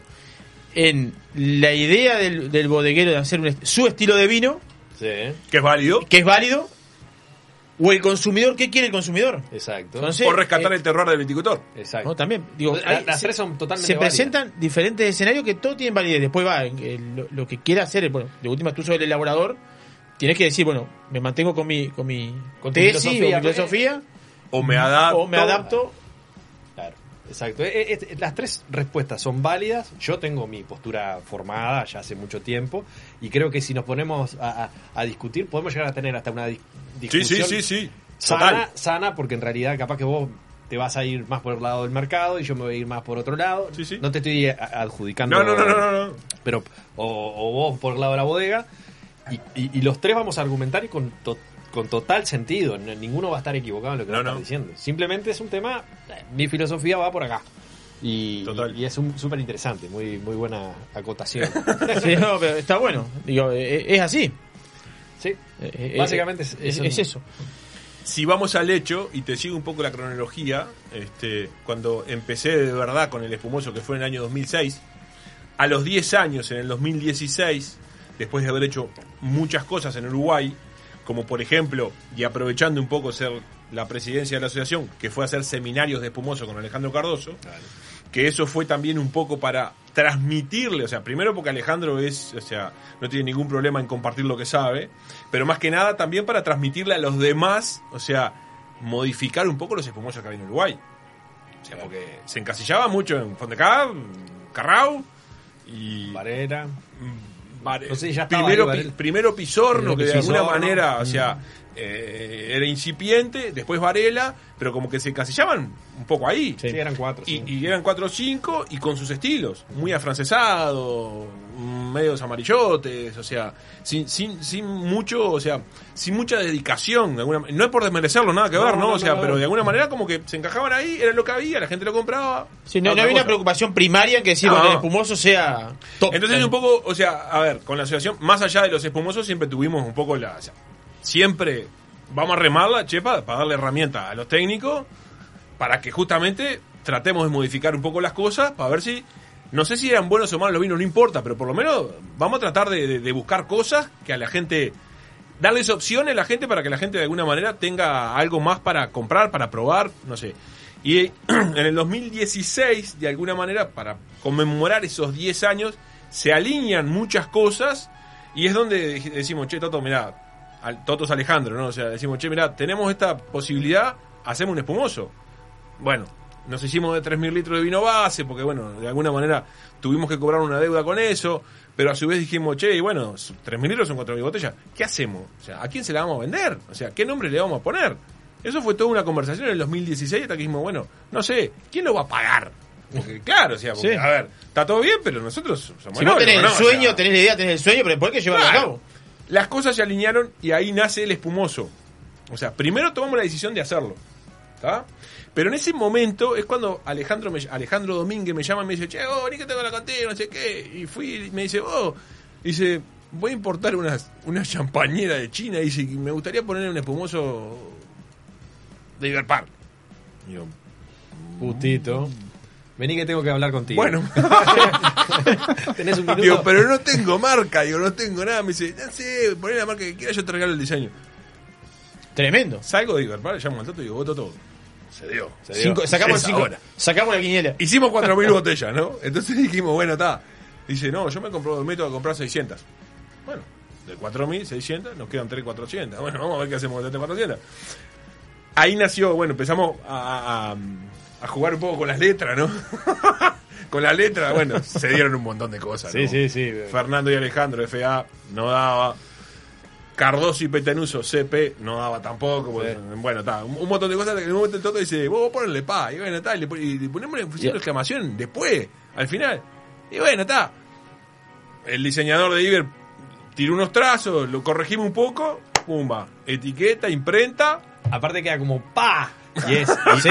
y es Petenuso, Alejandro, Alejandro y Alejandro. Exacto. Es muy bueno. Aparte en el 2016 Que se haya hicimos una movida que valía 290 pesos valía el- el- al público, ¿no? Entonces como que era era una calidad verdaderamente extrema por un precio que era totalmente accesible, ¿no? Sí. El resultado final fue que Iberpar en vez de comprar 600 compró 3500, ¿me entendés? Se las llevó todas en un mes. Las otras 500 se las vendimos, a- hicimos un servicio, vino una bodega y dijo, vos, che, ¿no me vendés sin etiqueta? Sí, pumba, se la empezamos a vender. Y es ahí donde nace un poco el negocio de tener una marca y brindar servicios. Un poco el calco de lo que hace Alejandro en Brasil, 250 veces más chico, vamos a entendernos, Sí. ¿está? Pero empezamos un poco con ese, con ese tipo Lo de que pasa negocio. que ahí ¿no? volvemos al tema de arranque que tuvimos antes de, de que saliera al aire, de lo que se consume en Brasil y del modo en que se consume en Brasil versus. No, aparte, el brasileño es un consumidor de espumoso total. Sí, sí, sí, sí, claro. Pero Este- son 250 millones de habitantes. Sí, sí, más allá de eso, claro. Todo lo que hace te queda chico siempre. Sí, sí. No, pero lo loco, vos vas y están siempre con el, la, el- el- el- Sí. la copita y dale. Anda a un hotel y siempre, Siempre. te reciben con una, con una copa de Están espumante. desayunando con eso. Y ¿no? desayunan con una copa. Desayunan con espumante. Y entonces esas son cosas que verdaderamente, claro, o sea, nosotros no tenemos cultura. No. Era lo que hablábamos un poco fuera del micrófono. Nos falta cultura hasta para el vino. eh, Para el vino, a ver, tra- el vino tranquilo. Para el vino tranquilo. Y vamos a hacer, y vamos a hacer bien claro. Uruguay consume 400.000 botellas de espumoso. 300.000 son importadas. Chandon, Claro. Frigenet, Moon. Porquerías. Porquerías, verdaderamente. O sea, Se que acaba- se se nos uruguayo. acaba de caer un, un sponsor. O sea, a ver, no, no sé porquería, digo, pero nosotros tenemos espumantes mejores y a Claro. mejores precios. O sea, pero la gente va mucho a la marca, digo, oh, o sea, Sí, es pesa, pesa, pesa. está bien, digo, pero. No te- no- pero, no, no pero, No, estamos en la discusión, estamos en la discusión, porque pesa la verdad. La marca- que empiecen y a evaluar un poco lo que hay dentro de la botella. La, botellita negra de Freixenet pesa y la, Sí, y el color negro, pero pero- pero y después coincido contigo, pues los pone mano a mano así contra los nuestros, señor, te pago de más al pedo. en algunos casos. Es una discusión muy abierta Punta del Este. Lo que pasa también tiene esa cosa, viste, de que bueno, hay las marcas que. Acá eh, puntualmente. Acá puntualmente, Sí. acá puntualmente es. eh, No hay muchas eh, cosas por hacer acá. Sí. Pero bueno, pero creo que el ejercicio, Fernando, está en el hacer. En seguir haciendo espumoso de calidad y seguir ofreciendo al público, ofreciéndole, buscar mecanismos. Yo, buscar hay, hay una mecanismos cosa de- que. de que el- que el- que el- Yo, por ejemplo, he aprendido a, a no esconder nada. Mi Germán lo sabe y hemos compartido un montón de cosas. digo, y, o sea, yo trato generalmente de que a todos los colegas le vaya bien haciendo espumoso. Porque nos sirve a todos. Obvio. Bueno. lo hablamos continuamente acá. Lo hablamos continuamente acá. ¿No? Sirve a mí no me lo- importa que me compren a mí. Si me compran a mí, mejor está bárbaro. Pero si no, que le compren a Germán. ¿entendés? Pero que tengan la garantía que verdaderamente, o sea, lo que van a tomar está bueno y le va a gustar. Y van a seguir comprando esa botella. Y generar masa crítica, como siempre hablamos, Sí. que, que haya Hay que generarla.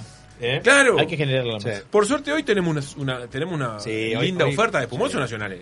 ¿no? Hay una gran oferta y, la calidad ha, crecido exponen- Continuamente. exponencialmente. Evoluciona, evoluciona, evoluciona, evoluciona. Exponencialmente. Y eso es gracias a que han apostado verdaderamente a la mejora de la calidad. Este, La, y eso. la realidad también lleva, y hay que decirla, que los espumosos uruguayos no eran buenos. Mm, mm. Entonces, claramente, eh, la gente iba por el importado, sin, sin duda. Y O tomaban fondecado de seco.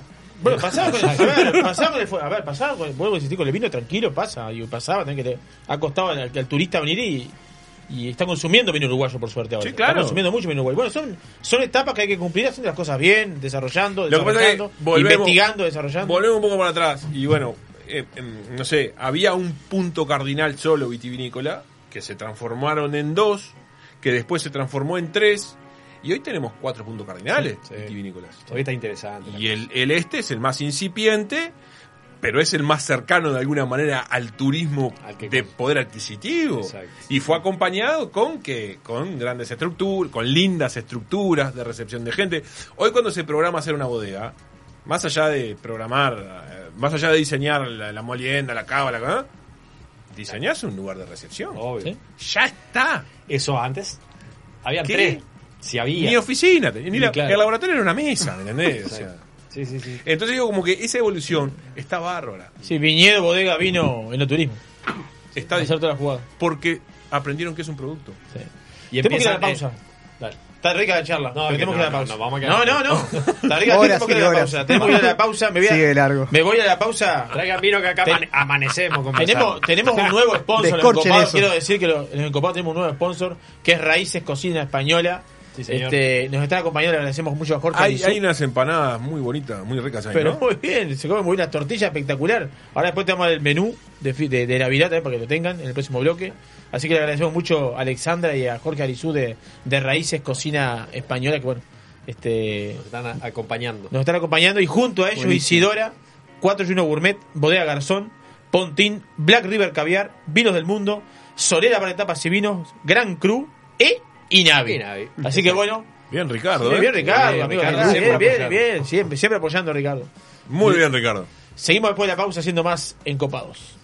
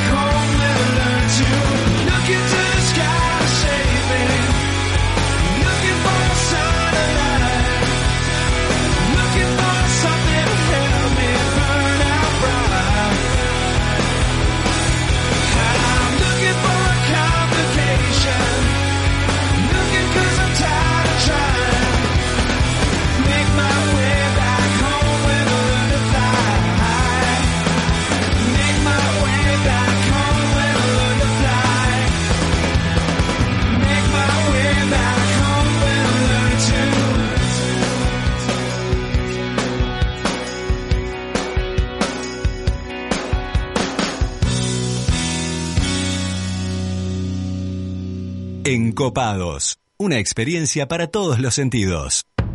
En el año 1999 abrimos nuestra primer tienda de vinos en Argentina. Actualmente contamos con más de 50 sucursales entre Brasil, Argentina y dos en Uruguay. ¿Ya sabés quiénes somos? Tenemos vinos de Francia, Italia, España, Portugal, todo el Nuevo Mundo, Uruguay, Argentina, Chile, Estados Unidos, Sudáfrica y Nueva Zelanda. ¿Aún no sabés quiénes somos? Desde el 2005 estamos en Avenida Roosevelt y Parada 7 para que tu compra se transforme en una experiencia. Somos Gran Cru, la tienda de vinos número uno de la región. También experimenta la compra online a través de grancru.com.uy.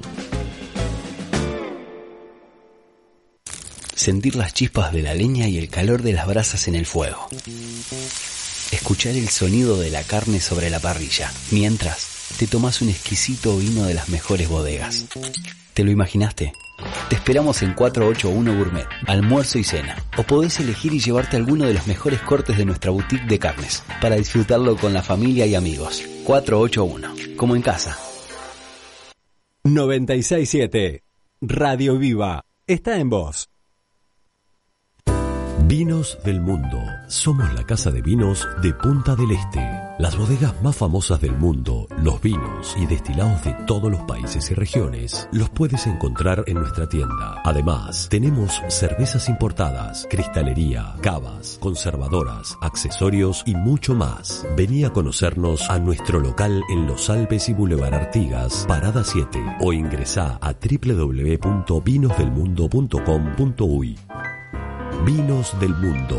Somos la casa de vinos de Punta del Este.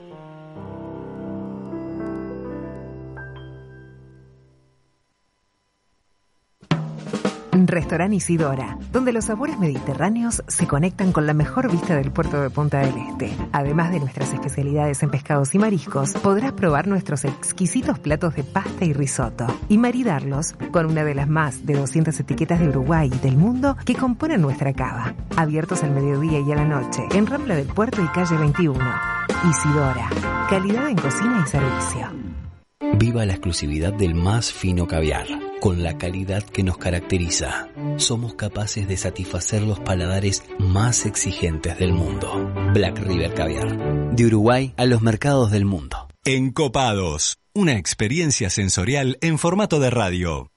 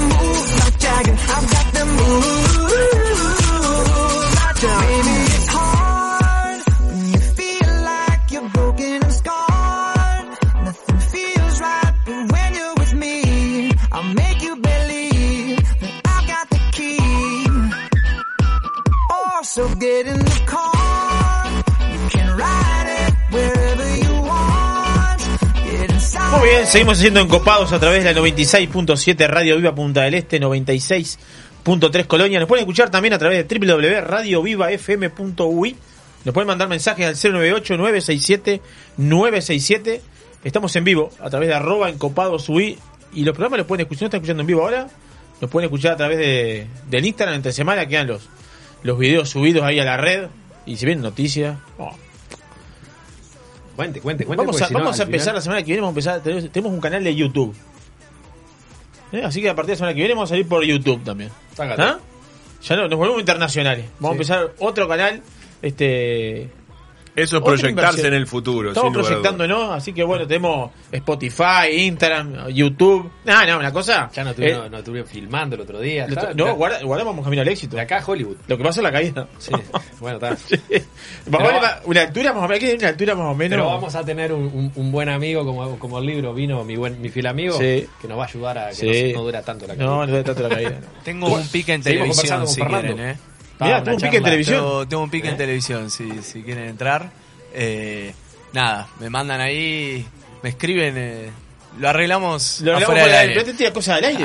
Te tira cosas al aire. No, No, no, no. Así copado. El No. Ger me vio en uno de mis programas. Sí, señor. eh, Sí, señor. nada, si quieren tienen las puertas abiertas. Pero no, no. El, digo al aire. el operador tiene todos los piques, sin No, duda. Hay que llevarse operador- bien con el operador. Sí. Oh, El otro día estaba. Sírvale casa. vino al operador. Sí, por señor. favor. Estaba haciendo, eh, eh, viste, zapping, no sé qué, pimba, un programa de Punta del Este. Ah, me voy a poner a mirar esto. El señor ahí. Pero mete una facha. sí, sí, No, sí. no, no, no, no.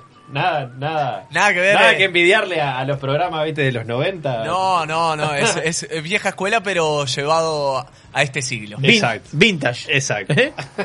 Muy bueno. No, pero que es bueno. ¿eh? Ah, Muy bueno. bien. ¿Musical o...? No, no, es del día a día de la gente de Maldonado y Punta del Este. Bien, Muestro bien, eventos. bien, eh, bien, bien, bien. y, Entrevista. y hablo con la gente, claro, entrevistas y demás. Pero muy bien. Bueno, vamos a ir conversando acá con. Con Fernando. Pero antes le voy a mandar saludos a unos amigos. A Emilio González, que se acaba de retirar.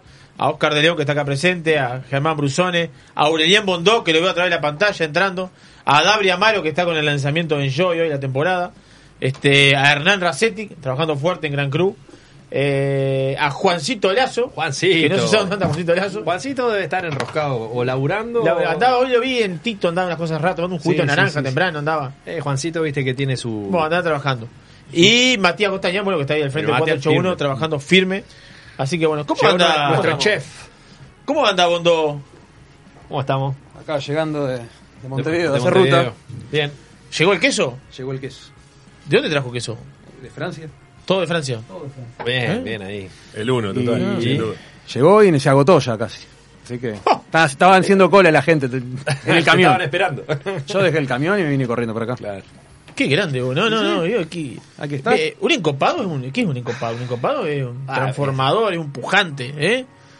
Un creativo, un soñador. ¿eh? Un- Hablando- persona que lleva las cosas a cabo. Hablando soñadores, ahí tenemos a uno. Sí, no, este es buen soñador, ¿eh?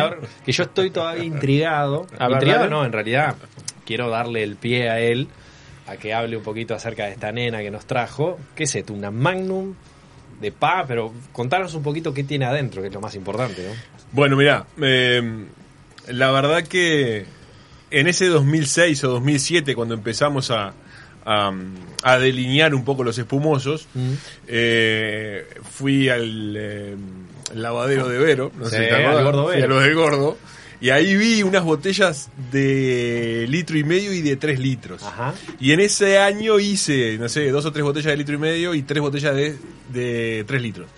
Esto es fácil, esta, el- la litro y medio es facilísimo porque tiene- comparte el mismo pico de la 750, Claro. pero la de 3 litros es imposible porque tiene un tapón grande, no hay manera de taparla y bueno, está. Eh, y ahí dije, "Bo, que, que, que en algún momento que pueda voy a tratar de reproducir eso. En el 2018, este, nada, hablé con el proveedor de botellas y le dije, che, ah, tenemos litro y medio, ¿me conseguís de espumoso, champenois? Me dice, sí, sí, ta, ta, ¿cuántas vienen? De 500, ¿cuántas? De 500. Y hicimos una partida de 500 botellas en el, en el 2018. Claro. Jugado, eh, ¿no? Para este, para este producto. Claro, porque el tema es que la gente no está acostumbrada a esto y como que te lo asocia, bueno, al litro y medio de vino común o algo Claro. de eso. Entonces, como decir, ah, no, si cuanto la botella más grande es peor.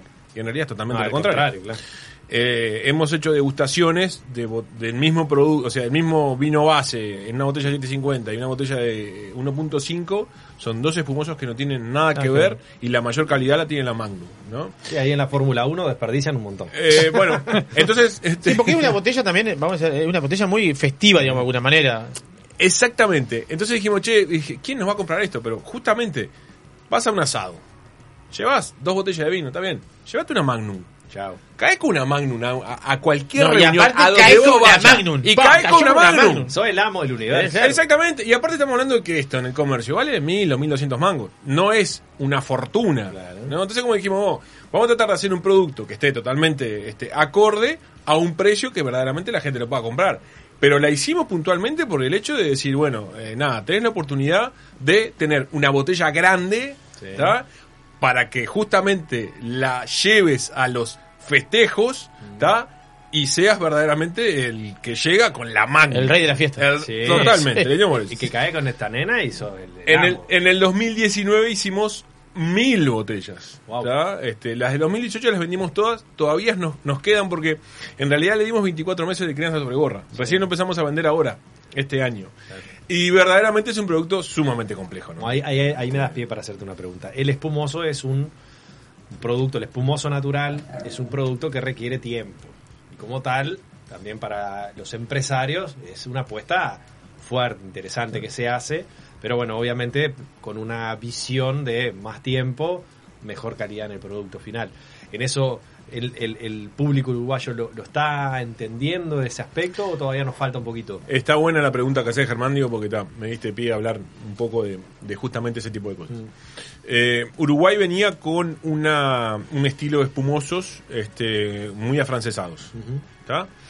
Y eh, en realidad como que no tenías mucha aceptación acá, sobre todo en los nuevos, en, en los nuevos consumidores. ¿tá? Los primeros espumosos que elaboramos eh, fueron justamente totalmente lo contrario, ¿no? Colores verdes, verdes platino, con algún reflejo dorado, mucha fruta de pulpa blanca en la, en la, en la nariz y una crianza muy corta, 7, 6, 7, 8, 9 meses, no más. ¿tá? Lo que le dé de alguna manera justamente esa complejidad. Claro, luego de dos o tres años de mm, brindarle al consumidor eso, ¿tá? Hay determinadas personas que te empiezan a solicitar este, productos como por ejemplo el lágrima de oro, ¿tá? de Domain del Árbol. 36 meses, 48 meses. Quiero algo más. te. Como que esto está bueno porque me tomo la botella entera. ¿tá? Hoy, una tardecita, calor, bien frío, me la tomo la botella entera. Pero hay gente que quiere algo un poco más complejo. ¿tá? Y esa complejidad, como vos bien dijiste, o sea, no hay manera de mentir. No, no. Ahí lo que te dan los 6 meses, los 12 meses, los 18 meses, los 36 meses, no hay manera de reproducirlo. Y es un capital que vos tenés guardado. Recordémosle a, a- a los encopados y las encopadas que son esa cantidad de meses, 6, 12, 24, 36 meses, previo a que uno le haga el degüelle, ¿verdad? Que le ponga el taponcito de corcho que, que- que cada uno lo tiene en su casa. Está bueno lo que decís. Porque es como, Sí. el whisky, es como el whisky que te dicen, tengo un whisky de 18 años y lo tengo hace 20 años. No, no. Está, tenés un whisky de 18 años. Eh, Está bueno, está bueno porque, a ver, cuando hablamos de método tradicional, Eh. a ver, eh, no te lo voy a hacer a vos, pero bueno, se, se lo voy a hacer a, En general, sí, sí. Lo hablamos el programa pasado, lo hablamos. No, programa pero- pasado pero hay- hay- interesante, hay- hay- no, no, hay, hay en realidad, este, a veces cuando ten- tengo que presentar esto, eh, digo, eh, a ver, eh, para mí el método tradicional son tres personas. Don Periñón, eh, Pasteur y Chaptal. ¿Saben por qué? Porque Don Periñón de alguna manera lo que inventó, ¿saben lo que inventó Don Periñón? El bozal. Porque Don Periñón lo que hacía era pelear contra el gas carbónico porque se le reventaban las botellas y se saltaban los tapones. ¿Ah? Después lo cuantificó de alguna manera y dijo, tácate. Esto, o sea, no voy a pelear más, al contrario. Lo monetizó. Eh, Pasteur, o sea, el gran este. Luis Pasteur inventó, ¿verdad? o sea, eh, descubrió lo que era, que era levadura de alguna manera. O sea, eh, se comía el azúcar y tra- lo transformaba en alcohol y en, y en, y en carbónico. carbónico. Y el señor Chaptal lo que hizo que fue, fue cuantificar cuántos gramos precisas para un, gra- para un grado alcohólico y cuántos gramos precisas para una atmósfera. Entonces como que el método tradicional de alguna manera se basa en esas tres personas. ¿Qué es el método tradicional para los encopados y las encopadas? Es tener un vino base donde le agregamos una cantidad de azúcar cuantificada para generar 5 o 6 atmósferas de presión, lo cual se tapa con una tapa corona, ¿tá? se deja fermentar, que el proceso de fermentación son 25 días o 30 días más o menos, a una temperatura estándar de 20 grados, de 20 grados y después lo que se genera es la crianza sobre borras, que es lo que hablamos, siempre con una tapa corona. Un espumoso con una tapa corona te puede durar si es la tapa corona de hacer una cigareta, te dura 40, 50 años, sin problema, que nunca se va a modificar, porque es estanco totalmente, no tiene, no tiene este contacto ni tiene transmisión de, de gas carbónico. ¿tá? Pero en el momento que nosotros de alguna manera lo ponemos en pupitre, le entramos a dar remouage y hacemos bajar la, la, la levadura y la borra hacia el pico, es lo que decía Germán recién, o sea, congelamos el pico, sacamos la tapa corona, la propia presión hace volar el tapón de hielo que se genera y ahí es donde le ponemos el bozal y el, y el, y el corcho. Pero en ese momento, ¿qué hacemos? Lo denominamos. Natur, Extra Brut, Natur es hasta 3 gramos, eh, de 3 a 6 es Extra Brut, de 6 a 3 es Brut, de 13 a 25 de Misec, de 25 para arriba es, es, es dulce. Esas son las denominaciones que nosotros manejamos adaptadas al Mercosur. ¿Ah? Que es algo muy importante porque a veces la gente te dice, ah, no, quiero un Extra Brut, pero a veces este, eh, hay que entender también que este, el Extra Brut es el que tiene casi menos azúcar, ¿no? Lo encuentra un poquito amargo. Eh, y- sí. preferible recomendarle un Brut, ¿no? O sea, sobre todo a las personas que lo, lo- lo hablábamos hoy, sobre todo a las personas que recién inician. No, o sea, está bueno que de alguna manera cuando vos iniciás, o sea, te sea fácil de tomar, ¿no? O sea, que tenga algún gramito de azúcar, que después con el correr del tiempo se lo vas a Sí, empezar igual, a el, eliminar. igual, igual el extra brut es el que más se consume. Yo insisto que me parece que el extra brut es el. Acá, por ejemplo, en esta zona, es el. Capaz que para dar acostumbrado a tomar espumosos o, o, o champán, el extra brut es el que más se, más se pide acá en esta zona, digo. De alguna manera. Eh, sí, lamentablemente nosotros el que más vendemos es el de Misec, ¿no? Claro, el, el consumo más. Pero va evolucionando al, al extra Y bueno, lo hablamos el otro día. Sí. El, otro- la- el programa pasado hablamos de esto. El de Misec es más, del- es, más dulce. que hablaba que estamos acostumbrados a tomar sidra, muy común en Uruguayo tomar sidra, y bueno, que una puerta de ingreso sería el de Misec, digamos, de alguna manera, como para dar el, el salto al Porque en un momento después- lo empezás a eliminar. Claro. En un momento decís, che, ¿qué hay más? ¿Hay algo que tiene menos azúcar? ¿Hay algo que tiene más crianza? ¿Hay algo que está más complejo en la nariz?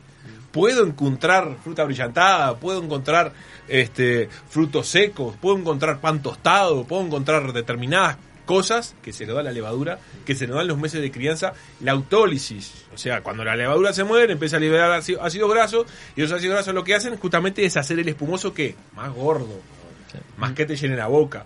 Cuando vos te, te, mm, tomás un espumoso de 6 meses, de 7 meses, vas a encontrar frescura, vas a encontrar rico, un atardecer, un, un momento un diferente. sunset, o sea, linda compañía, este, eso es una cosa. Pero de- verdaderamente cuando empezás a, a buscar o a demandar algo un poco más complejo, es cuando te vas a, a los extra brut o... No me animo a utilizar el concepto de reserva, porque para mí es muy complicado. Sí, no, es muy- No- y no tiene nada que ver. no tiene- Cuando dicen reserva, ah, yo qué sé. Aparte, eso- no, no, no hay una ley clara. Entonces, No hay una ley, no hay reserva- lo es reserva para mí, capaz Sí, que no es para vos. reserva 2021, Claro, ¿entendés? después te- Una, una interpretación de cada uno. Un marketing, digamos. Porque si Claro, reserva, pero con algo. Por eso está bueno leer un poco la contraetiqueta y por lo menos ver que la contraetiqueta diga crianza sobre meses de tantos meses. No, este, Ahí vas a encontrar también la burbuja, el perlage de otra manera. totalmente incorporado dentro del líquido. ¿entendés? Es muy- ah, y una cosa sumamente importante con los espumosos, ¿no? Este, primero que no se guardan acostados. ¿Está? Siempre parados, ¿no? Porque ¿qué pasa si lo acostás? Se moja el tapón. Se moja el tapón, el tapón empieza a quedar, este, eh, empieza a perder un poco de, de- de firmeza, se va el gas, clarito. ¿Tá?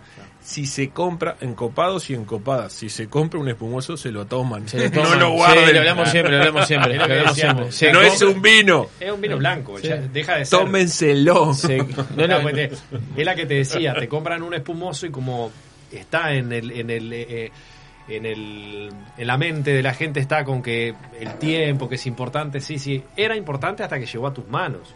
Cuando llegó a tus manos ya tomátelo. Disfrutalo. Totalmente.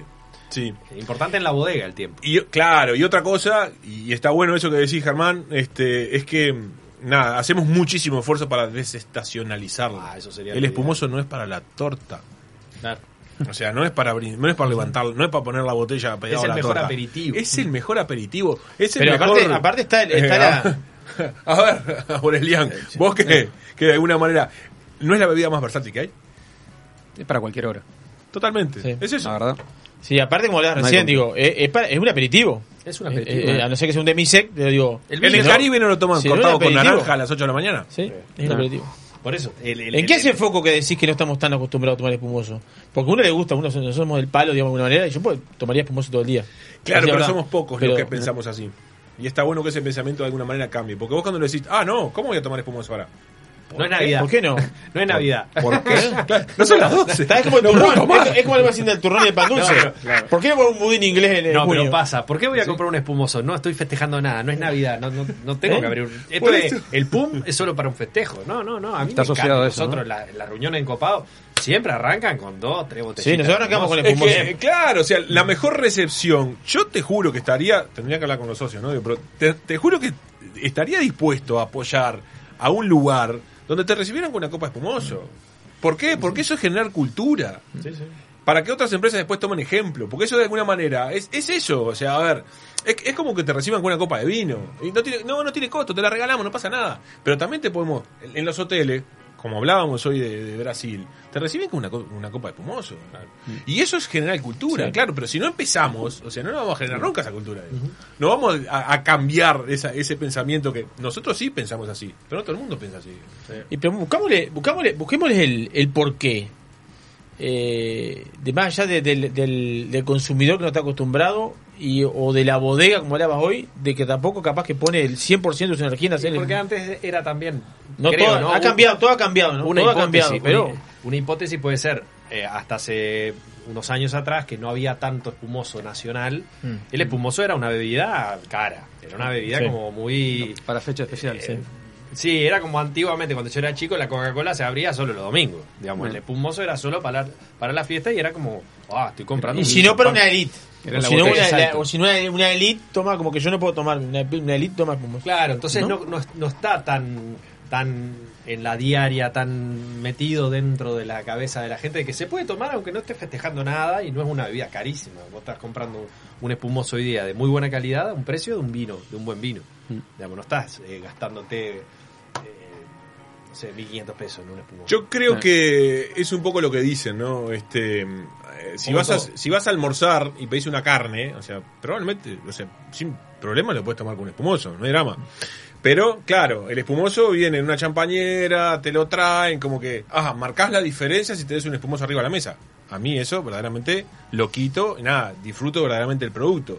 Pero como que, no sé, como que está catalogado como que es un producto de lujo. Bueno, paga un impuesto por ser producto Sí, de lujo, sí, ¿no? sí. O sea, está- pero más allá de eso, este, veo que eh, tener una botella de espumoso arriba de la mesa como que, ah, tengo una botella de espumoso. Y en realidad no es así, o sea, y tampoco vale tan caro, o sea, vale como un vino verdaderamente, o sea, de media tabla para arriba, ¿no? Entonces como que hay que destrabar un poco esa que tiene su ideología.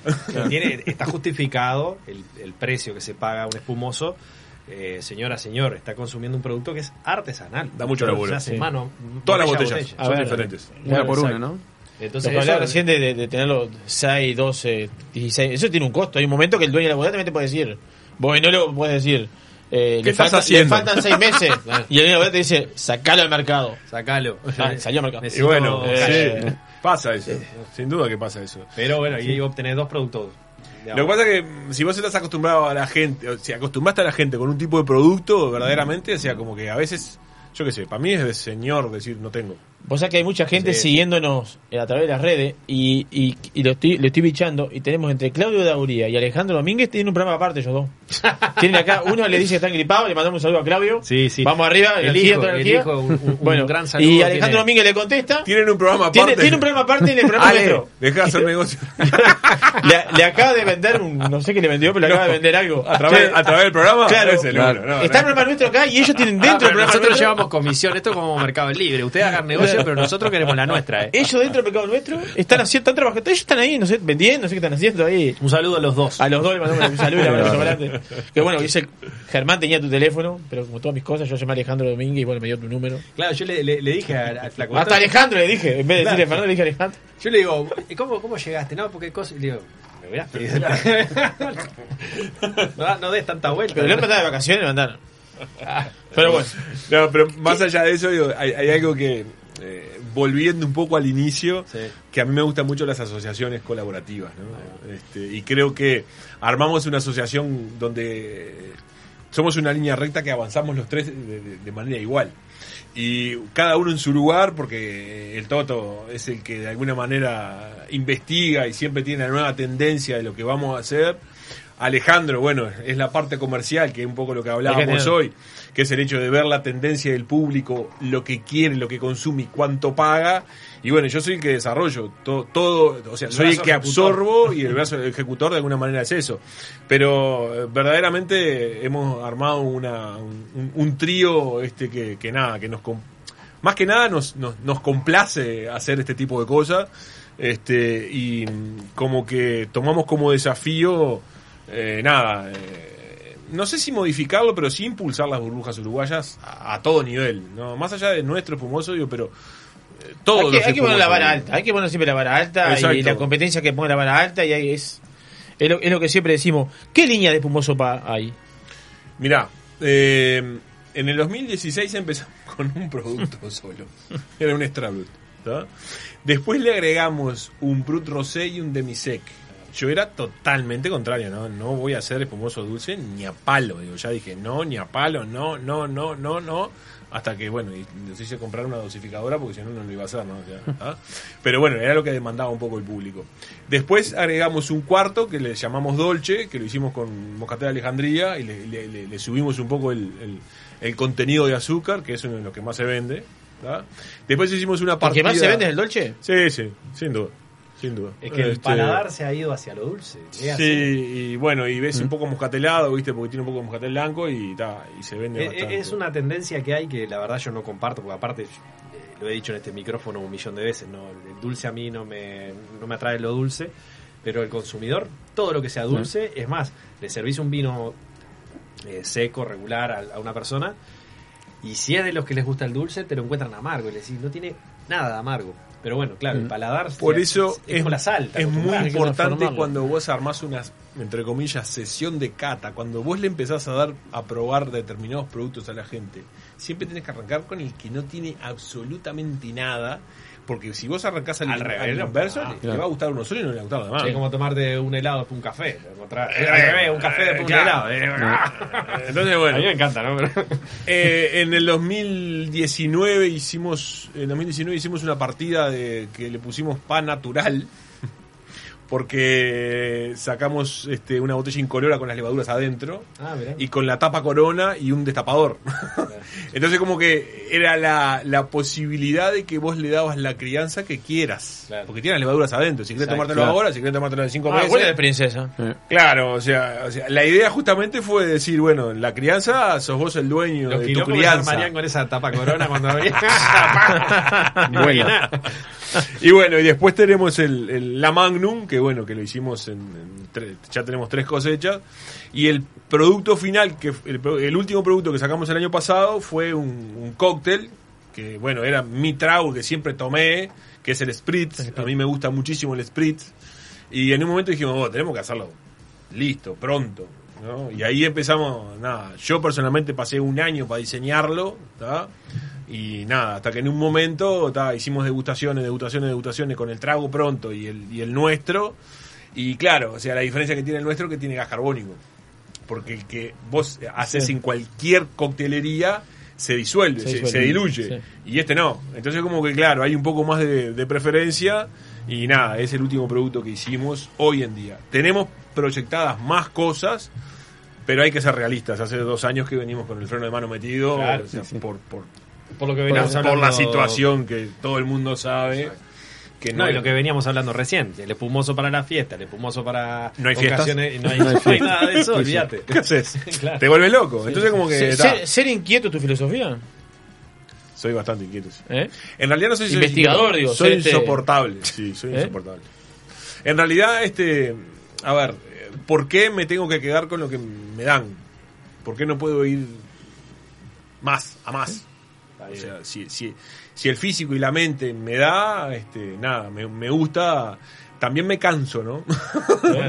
y el día que me canso no me gusta hacer nada. Pero sí, me gusta mucho, soy bastante inquieto y, a ver, yo creo que es una mezcla de, de- de- de inquietud y, y- y relaciones La- humanas. La ¿no? inquietud O sea, te lleva a la relación humana y te lleva a la investigación. Exacto. La investigación va directamente en en el- lo que estamos, la inquietud de lo que estamos hablando, no del vino. Porque cuando hablamos el otro día, me decía que recorrías el Uruguay buscando diferentes estilos, diferentes. Sobre todo eh, eh, mismas variedades en diferentes terroires. Sí. Y hago, sí, hago 5 o 6 mil kilómetros por medio, este, sobre todo ahora en ¿Y enero. detrás de qué variedad vas en este momento? ¿Eh? ¿Detrás de qué variedad vas? O- No sé, yo tuve la oportunidad en 2020 de elaborar, por ejemplo, Tanat de siete departamentos diferentes. Y me volvieron loco. O sea, me, me volví loco con eso. Pero también elaboré Pinot Noir y Chardonnay del norte y el sur. Que te vuelve loco también. Y descubrí, A ver, te vuelve, loco, tiempo, a ver, te vuelve loco también. Eh, lo que hablamos siempre del concepto de terruño. Eh, tenés la variedad, eh, diferentes eh, climas, este, diferente suelo, misma mano del hombre, pero interpretando lo que interpreta misma mano del hombre como elaborador, no como cultivador. Mira, misma mano del hombre a la hora de elaborar con diferentes este eh, pro- eh, materia prima. Este, ¿Cómo hace para eh, para focalizar todo eso, digamos, toda esa información? Porque se pone trabajar la maquinita, apretar enter y que trabaje la maquinita.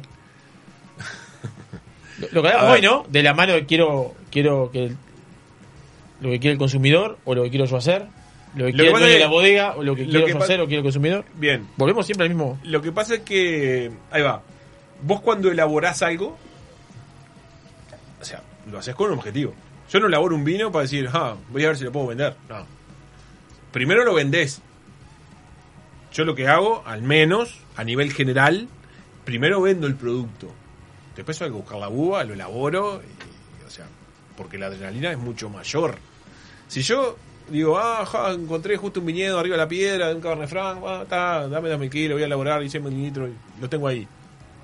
O sea, como que es un embole. A ver si sale. Claro, o sea, entonces como que si, bueno, eh, dentro de las relaciones humanas, ¿entendés? Conoces gente, hoy hay determinada, una determinada franja de gente que quiere tener su propio vino, pero quiere tener su propio vino de manera diferente, ¿está? Y eso para mí es un desafío. Digo, bueno, ¿qué hago? No voy a hacer lo mismo, voy a tratar de salir a buscar algo. Y como tengo determinadas personas que quieren ese tipo de cosas, más esto, más otros viñedos, o sea, hay una cartera de clientes de alguna manera que me demandan ese tipo de cosas, y eso es lo que me lleva a salir a investigar y a buscar y a encontrar y a decir, bueno, a ver si queda. Porque a veces no te queda. A, a veces ya sabes, ya saben cómo es el Uruguay. Sí. Está todo bien, bárbaro, cayeron 400 milímetros y suerte en pila. Bueno, para pasado. Para Dama Juana, ya saben cómo es, ¿no? Sí, Entonces sí. como que es esa adrenalina de vender primero, ver la demanda, vender, ver lo que realmente van a querer y después salir a buscar y hacerlo. Eso al No menos... sea a medida, básicamente. Chao. Exacto. Acá te mando una Este, pregunta, Dauría. Si harías burbujas en lata. Eh, mm, eh, sí, pero no. Bien, clarísimo. No, no, hay un tema, este, lo haría si hubiera demanda. Pero veo que la lata acá no sé si verdaderamente hay una demanda. En Brasil explota, se vende, en Estados Unidos explota, se vende. Pero si acá verdaderamente... Porque ¿qué pasa? Yo no voy a hacer una partida de 500 latas para ver si se vende. Traer una máquina, bien. traer un coso, bla, bla, bla. si me decís... Volvemos Vos, a, te- a lo que te- estamos te hablando. el sistema, venderla primero y después vas a hacerla. Bueno, volvemos a lo que estábamos hablando. O sea, verdaderamente hay una demanda, se puede colocar, lo podemos vender. Sí. Hablar con No. Alejandro. La máquina la tenemos en Rivera, ¿entendés? La traemos, la cargamos en la cambio, la traemos Bueno, y traemos la lata. El programa pasado tuvimos aquí a Mosquita Muerta, que tenía un espumoso en lata, muy interesante, la verdad. Tenía dos, dos Sí, uno blanco y uno Un blanco y un rosado.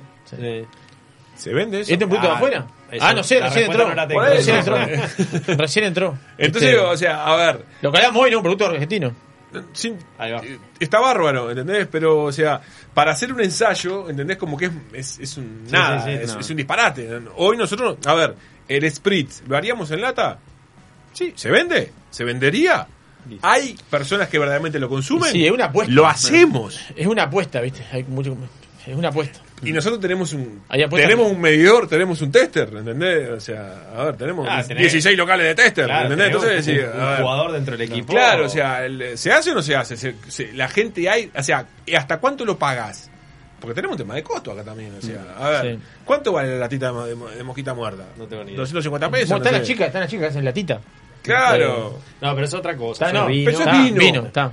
Que eso ahí, ahí sí capaz que el, el- es tal vez un poco más difícil, creo yo, no sé. Porque el vino, Psicológicamente. psicológi- pero el vino Si tiene está más asociado lata, a- capaz que va. que obviamente el laburo que están haciendo es brillante, las tuvimos acá y Perfecto, divino. Sí, pero sí. el, en, en la psicológica la latita que haga ps, y el espumosito y coso, capaz que se asocia más que a un vino, capaz. Eh, pero va todo por ahí, en nuevas tendencias. Igual, este, hay algo que siempre trato de rescatar, que el sonido del tapón no hay manera. Ah, no, no. Bueno, y pero contagia, pasa- eso contagia. es fiesta. Pero pasa Ahí contagia. empieza la fiesta, o sea, Ah. ¡pum! Y Ah, contagia, ah. contagia. la Sí, nos, La- queda, nos, queda, la- nos queda poco tiempo. Tengo preguntas para hacer. Nos queda, tenemos al segundo invitado ahí en la gatera. Está este, está, está ahí esperando, ¿no? Espumoso y caviar, ¿qué más Pero- podemos pedir? Eh, bien, qué programón. No. Eh, mínima intervención. Vamos a buscar hielo. ¿Eh? Mínima intervención. Eh, a ver, eh, te lo voy a definir clarito. ¿Está? Si lo de mínima intervención tiene mayor calidad de lo que yo hago, lo acepto. Si no, no. Ah, eso está muy Clarísimo. Clarito. No, eso está muy bien. O sea, porque sea de mínima intervención, ¿me van a dar una porquería que tiene volátil? no, estoy de No, acuerdo. loco. No. Eso no. Negativamente no. Y lo que más me calienta es que justamente están mal acostumbrando al consumidor. Ah, porque es de mínima intervención, es una cosa No, pero eso- marrón. No, no, no, Eso- no estoy de acuerdo. Totalmente eso pasa en- contigo, Fernando. Creo que lo hablamos. todos ya el los otro productos día cuando artesanales. estuve. Sí, sí, sí, sí. Ah, no, porque es orgánico, Pasó- este, está Bueno, picado. ¿Qué dice? No, no, no. Aurelian dice que Pasó un montón en la cerveza artesanal, por ejemplo, que te decía, Total. es artesanal. No. No. ¿Es buena o es mala? Claro. Exacto. Lo mismo, cualquier producto artesanal se, de- Puede Te ser termina normal. se siendo tapaban mal. con eso. Y te termina haciendo mal. Ah, pero lo artesanal no tiene que no es No, sinónimo de calidad. Este, lo Entonces, artesanal es lo más Sí, Estoy de acuerdo Que- totalmente con Fernando. Que, Totalmente. a ver, mirá lo que te digo. Que cada vez usemos menos anhidro sulfuroso, sí. Que dejemos de utilizar productos de origen animal que no sean alergénicos, sí, claro. O sea, cada vez de alguna manera estamos amoldándonos. Pero, a ver, lo que se denomina mínima intervención, o sea, no es agarrar, hacer vino y tirarlo ahí adentro y hacerlo. No, no. Hay que... Hay que, Es más- para, para hacer menos hay que saber más. Hay que saber Entonces, más. No es así nomás. Es muy difícil. Y, y estoy totalmente de acuerdo contigo que si me vas a ofrecer un producto que sea orgánico, mínima intervención, lo que sea, primero y, y principal, la calidad. La calidad. Después, definímelo como vos quieras, explícamelo, todo lo que vos quieras. Ahora, no me vendas, digamos, no voy a. No te escudes en algo que- no voy a aceptar de que es bueno por ser orgánico o ser Totalmente. intervención. En eso estoy, pero. Eh, esa, esa es 100% mi tesitura y la verdad que hemos hablado con colegas y coincidimos totalmente en eso. digo, Respetable porque- todo, ¿no? Digamos, acá nadie está pero criticando. total- pero totalmente. mi o postura sea, es esa. Totalmente. O sea, si viene alguien a decirme, nada, no, mira, este vino de sin sulfito, y tiene volátil. La volátil es volátil. es defecto. Es defecto. es vinagre. Chao. Es vinagre, es para la ensalada. Ya está, chao. Clarito. Digamos, de- digamos, claro. Digamos, seguramente no te vaya a no hacer voy a mal. contar. Te- seguramente por los sulfitos no te vaya a hacer mal. Ahora te va a dar una acidez. Pero, no, pero hay, hay una cosa, este, y perdón, capaz que si nos entendemos, pero cuan- cuando, hicimos el primer espumoso, vino el dueño de la bodega un día y me dijo, ah, ¿sabes que anoche me tomé una botella entera de lo que vos hacés? Y hoy no me duele la cabeza. Bien. ¿Entendés? Entonces dije, está, o sea, de alguna manera Vamos bien. este es el camino. Claro. ¿Está? A ver, utilizar cada vez menos sulfuroso justamente para que el otro día no te, se te parta la cabeza. Se me parte la cabeza. Si ese es el, el- el camino, o sea, si los alergénicos, que de alguna manera, todos los productos de origen animal son alergénicos y hay gente que de alguna manera le hace mal, los eliminamos, ya está. Pero eso, obviamente, que no este, comprometen la calidad, la levantan. ¿Hacia dónde vamos? ¿Cómo ves la vitivinicultura uruguaya, los vinos uruguayos hoy? ¿Y hacia dónde vamos? Mirá, eh, te la complemento. O sea, yo creo que el vino cada vez se pone más desafiante. Los enólogos cada vez no- nos ponemos más desafiantes. Y el que se pone más demandante es el consumidor. Entonces, como que yo preveo que de alguna manera, si seguimos este camino de- de no, a ver, si, seguimos haciendo siempre lo mismo, el consumidor se aburre y empieza a comprar otras cosas. ¿no? O sea, el consumidor hoy por hoy lee, Sí, escucha, sí. prueba, Claro. Pero, o mira, sea, ¿qué es lo que tenemos que hacer experimenta. nosotros? Los enólogos, ¿qué hacemos?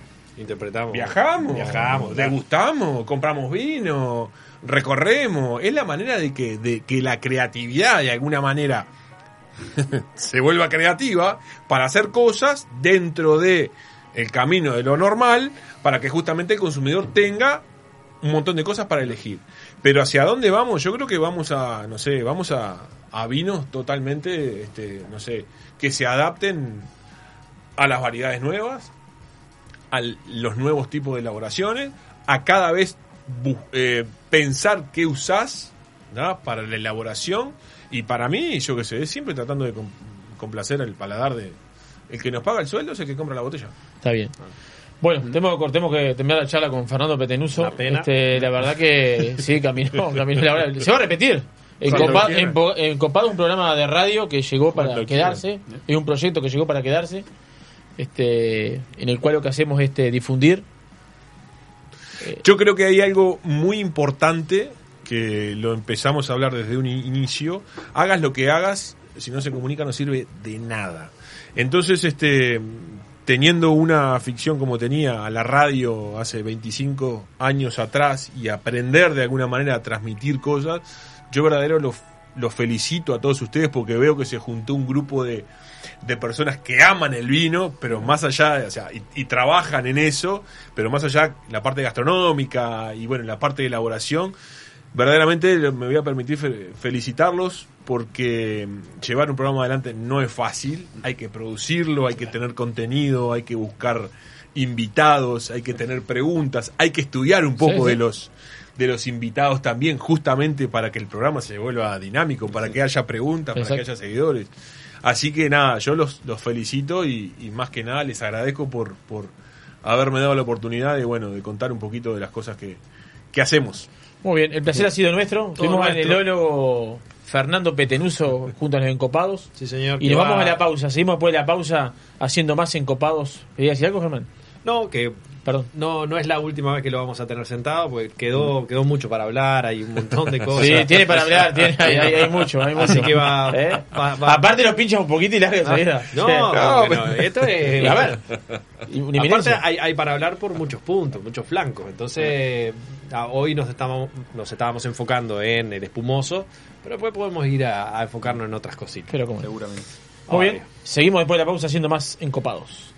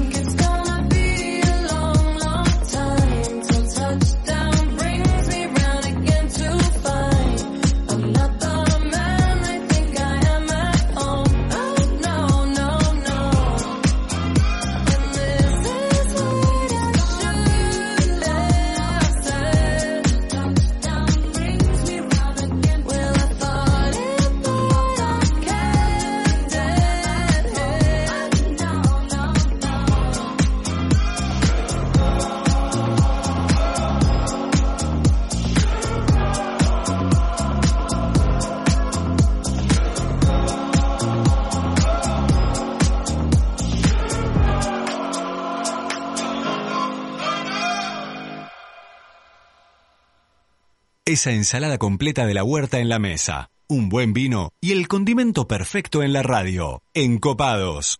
Viva la exclusividad del más fino caviar, con la calidad que nos caracteriza. Somos capaces de satisfacer los paladares más exigentes del mundo. Black River Caviar, de Uruguay a los mercados del mundo. Sentir las chispas de la leña y el calor de las brasas en el fuego. Escuchar el sonido de la carne sobre la parrilla, mientras te tomas un exquisito vino de las mejores bodegas. ¿Te lo imaginaste? Te esperamos en 481 Gourmet, almuerzo y cena. O podés elegir y llevarte alguno de los mejores cortes de nuestra boutique de carnes, para disfrutarlo con la familia y amigos. 481, como en casa. Vinos del mundo. Somos la casa de vinos de Punta del Este. Las bodegas más famosas del mundo, los vinos y destilados de todos los países y regiones, los puedes encontrar en nuestra tienda. Además, tenemos cervezas importadas, cristalería, cavas, conservadoras, accesorios y mucho más. Vení a conocernos a nuestro local en Los Alpes y Boulevard Artigas, Parada 7 o ingresá a www.vinosdelmundo.com.uy. Vinos del Mundo. Somos la casa de vinos de Punta del Este.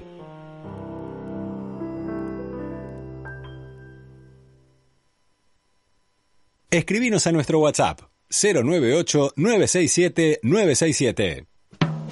Restaurant Isidora, donde los sabores mediterráneos se conectan con la mejor vista del puerto de Punta del Este. Además de nuestras especialidades en pescados y mariscos, podrás probar nuestros exquisitos platos de pasta y risotto y maridarlos con una de las más de 200 etiquetas de Uruguay y del mundo que componen nuestra cava. Abiertos al mediodía y a la noche, en Rambla del Puerto y calle 21.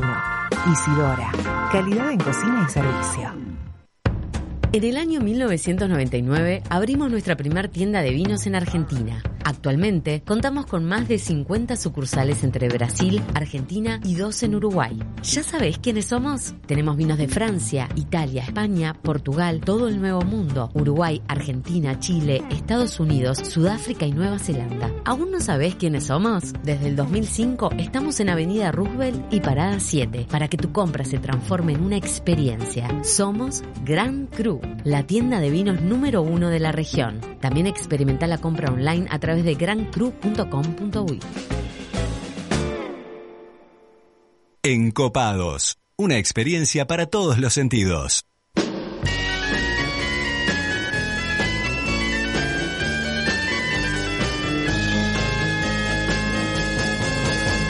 You know that it would be untrue. You know that I would be a liar if I was to say to you, girl, we couldn't get much higher.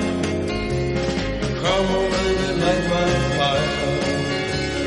Come on, baby, light my fire. Try to set the night on fire.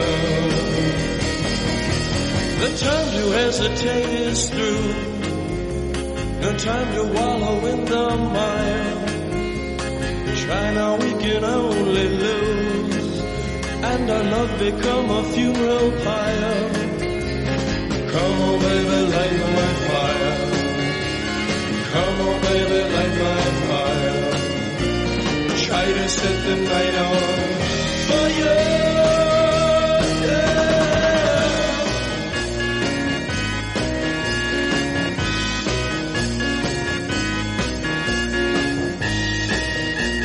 Seguimos haciendo encopados acá a través del aire de la 96.7 Radio Viva Punta del Este, 96.3 Colonia. Nos pueden escuchar a través de www.radiovivafm.ui. Nos pueden mandar mensajes al 098-967-967. Estamos en vivo en arroba encopados UI en Instagram.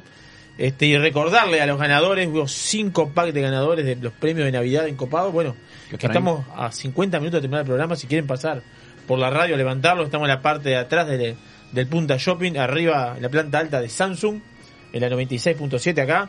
Y si no, bueno, lo pueden pasar a buscar cualquier día de la semana. Van a quedar guardados aquí con su nombre los premios. Gran entrevista tuvimos a Petenuso recién. Un crack, la verdad, unas ganas de hablar, tenía imponente, un fenómeno. Este, ¿Qué te pareció, Brusone? Muy bien, muy instructivo, muy, muy claro y la verdad que quedé con ganas de más, de seguir charlando. Con conceptos claros. Sí. A alguno le puede gustar, no le puede gustar, él tiene sus conceptos claros y por ahí Sí, señor. Se maneja, por ahí camina. Y acá tenemos al segundo invitado sentado en la, en la mesa mayor de, de- del estudio principal. Ahí va. de, de Encopados. Este, él es ejecutivo comercial de Black River Caviar, la primera empresa de cría y producción de caviar en el hemisferio sur, en Uruguay. Un caviar de excelente calidad, un placer pasar a conversar con él, con Rodolfo Laporta, bueno, de Black River Caviar. Buenas tardes, ¿cómo están todos? ¿Cómo andás, Rodolfo? Placer. Muy bien. Te vamos a pedir que te acerques al micrófono o levantar el micrófono ahí. Ay. Esto es radio verdad, estamos en vivo, no hay nada raro acá, así que bueno, que sucede acá. Lo que pasa, bien. lo que pasa acá, queda acá. Sí. Y en el aire. ¿Cómo estás, Rodolfo? ¿Bien? Bien, bien, bien. Por suerte, con mucho trabajo. Bastante es la época que se mueve más, todo acá en, en Uruguay, Punta del Este sobre todo. Eh, y bien, trabajando. Está bien. Eso es lo importante. ¿Cuánto hace que Porque estás, no en. ¿cuánto hace que estás en Black River Caviar? Eh, más de 20 años. 20 años. 22 años, por ahí. 20 ¿Y cuándo nace? Para, para contar un poquito de... Vamos a contar un poquito de Black River. ¿Cómo nace? ¿Dónde están? Bueno, esta empresa eh, surgió como un emprendimiento familiar. Eh, la familia alcalde tenía una agencia marítima eh, en el puerto de Montevideo que abastecía la flota rusa del Atlántico Sur. Este, Walter Alcalde en un almuerzo con el capitán de un buque científico en el año 88, eh, a la, charla surgió que Uruguay era uno de los dos países con mejores condiciones para desarrollar la cría del esturión. Ya en esa época los rusos estaban haciendo estudios satelitales porque se veían venir una debacle en, lo que era la, producción y la cría de, esturión. El esturión en este momento es un pez que está en peligro de extinción, eh, está dentro del apéndice 2 de las especies en peligro y bueno, hay toda una serie de controles y cuidados que hay que, que tener eh, para desarrollar la cría del, del esturión y la comercialización. Este, a raíz de eso, de esa información, el alcalde empezó a investigar en, en Uruguay qué lugares se podían llegar a, a acondicionar con, para, para desarrollar el proyecto. Eh, tuvieron que pedir permiso en Argentina y en Brasil para introducir una especie nueva, porque el lugar que se seleccionó era el Río Negro, eh, concretamente en Baigorria, en el lado de, de la represa, y después de obtener los permisos de los países vecinos, se hizo la, se comenzó la construcción de la, de la granja, de la planta. Eh, los permisos se obtuvieron en el año 92. En el año 95 eh, se terminó la construcción de la de las eh, de la, de la planta, De de la planta. de la granja, ahí va, y se hizo la primera importación de las huevas. Se trajeron huevas eh, fertilizadas en estado de, pi- de pigmentación al ojo. Se- vos veías las huevas y se veía la, la espina, la columna, la espina dorsal sí. y, y el ojo del, de- del esturión, del futuro esturión. Eh, esa primera se trajo por avión, en menos de 48 horas llegaron, en menos de 36 horas llegaron a, a Baigorria y en antes de 48 horas ya habían eclosionado casi todas las huevas. Era una interrogante que iba a suceder de traer eh, embriones fertilizados Sí. eh, a que cruzaran el, el- el Ecuador, porque había un cambio de polo, ahí no se sabía cómo Si iba a iban si iban a sobrevivir eh, ese el viaje o no. Pero para hacer eso te- se había hecho toda la, la- la infraestructura, claro. sí, toda la inversión. Eh, se trajo todo de una granja que ya estaba en, en desuso en, en Rusia. Eh, no hay que olvidarse que en el medio de todo esto surgió la perestroika. Entonces la Unión Soviética se transformó en muchos países y la Unión Soviética que se encargaba de repoblar los ríos para mantener la Sí, la vida. la vida, sí, sí, sí, la, la población, producción, la, producción, eh, nadie se, se preocupó y ahí, ahí empezó la, la debacle en- por la captura indiscriminada, ¿no? Mucha contaminación también. Este, el mercado negro del caviar en, en Rusia es muy, muy importante. Eh, eso ta, permitió la, la- la compra, la adquisición de esta la granja granja. que ya no, ya no se usaba. Y cuando decimos granja, ¿qué le llamamos? Tras- Trasladarlo corto, brevemente. ¿Qué Mira. qué hace la granja? Hay una zona de incubación, que son unas máquinas que se alimentan con agua de- del pozo y, y del río, que se mezclan y por un sistema de bamboleo, una, este, simula lo que vendría a ser el lecho de un arroyo. Después tenés piletas eh, de cría hasta, hasta que alcanzan un tamaño mínimo de, de 2 centímetros. Se los pasa a una, zona de juveniles. Ahí están un año y medio, más o menos, hasta que alcanzan los 2 kilos. Ahí se hace el sexado, que acá se desarrolló una técnica para permitir el, el sexado antes de, antes de los dos años. Eh, antes había que esperar entre 3 y 4 años para sexar a, a los animales y acá por la técnica esta desarrollada pudimos acortar mucho ese, ese plazo. Este, los machos se destinan a- a- al consumo de la carne en el mercado local, muy poquito, es muy chico el mercado, digo, no, no son muchos los kilos, y las hembras se pasan al lago, donde van a estar hasta los 4 o 5 años eh, desarrollándose y creciendo. En ese momento se las vuelve a traer a tierra a unas eh, piletas eh, que llamamos raceways. Ahí el agua circula, se toma el agua del lago, que circula un- con un caudal de 2.000 litros por segundo. Son aproximadamente 172 millones de litros al día que circulan por la, por la granja. Entonces, eh, creo que somos la única granja en el mundo que tiene estas condiciones. Sí, porque en sí lo que están tratando de hacer es, es, es interpretar el hábitat salvaje que tienen ellos, brindarles una interpretación en el río. replicamos en un ambiente controlado todas las condiciones del animal en vida salvaje. Esto nos llevó en, un momento eh, un, un distribuidor que teníamos en Hong Kong, hizo todo un desarrollo y consiguió el reconocimiento de una fundación mundial, la que tenía el, el panda, Mm. como, como una granja verde, digamos, porque nos preocupa, a pesar de que del final del, del esturión, Sí. durante todo el transcurso, transcurso de su vida, hacíamos un, un cuidado muy especial de, de, de los animales. sí, de Bien, los de, peces. de aquella primera experiencia que trajeron las huevas, de alguna manera, eh, nació el esturión. eh, al tiempo de hoy, hoy ya hay eh, peces propios, ni que hablar. Sí, Sí. se sigue tra- importando, cada tanto se hacen importaciones de hueva para renovar la sangre, como quien dice. Exacto, por eso te iba a decir, el, el, el pe- el pez este, este cambió su ADN, transformó su ADN, ni que hablar a... No sé si transformó su ADN, se adaptó a, Uruguay. a- a Uruguay, a, la- a las condiciones de Uruguay. Eh, parte de esa adaptación fue lograr una maduración más temprana, porque en Rusia, en el hemisferio norte, eh, demora entre 9 y 10 años la hembra en desarrollarse. Acá eh, logramos eh, que la hembra se desarrolle entre 6 y 8 años. ¿Y a qué se debe eso? Entendemos que es a- que acá la temperatura es más constante durante todo el año. Eh, no hiberna en invierno.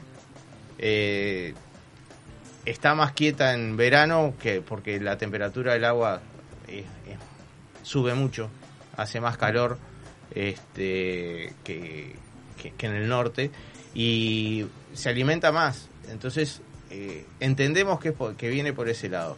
Este, redujo el ciclo de maduración, lo cual es, muy conveniente para nosotros también. La, la hembra, al alimentarse más, crece más rápido, madura más rápido eh, y hay que esperar menos para tener el caviar. ¿Qué tipo de, de esturiones hay? Bueno, la, hay 27 especies de esturiones en el mundo. Lo- el más famoso es el esturión beluga, que da el caviar beluga. Después hay varias especies eh, comerciales que se comercializan, pero las más importantes vendrían a ser el beluga, el osietra y el cebruga en cuanto a caviares. El caviar osietra eh, viene del esturión ruso, que es otra de las especies que nosotros producimos. Eh, y el cebruga es un esturión que es más chico, madura antes, pero también el caviar es, es menos apreciado eh, internacionalmente. Eh, hay algo que hay que destacar. Para que las huevas de esturión sean caviar, tienen que venir... eh, perdón. Para que las huevas de pescado se puedan llamar caviar, tienen que venir de, del De esturión. esturión. Si no, es símil caviar. Bien. Eh, Que está es- lleno. eh, eh, Que hay mucho. Sí, hay, hay mucho, se pausteriza. Eh, yo, para mí es como un confite salado. Es como un confite de las tortas infantiles, Sí, sí. pero salado y, y duro. ¿Y de qué, de qué lo alimentan el esturión? El esturión se alimenta con ración, es otro de lo que hubo que preparar antes de recibir a, a las eh, a la- las huevas fue hacer una planta para preparar la ración de, de los esturiones.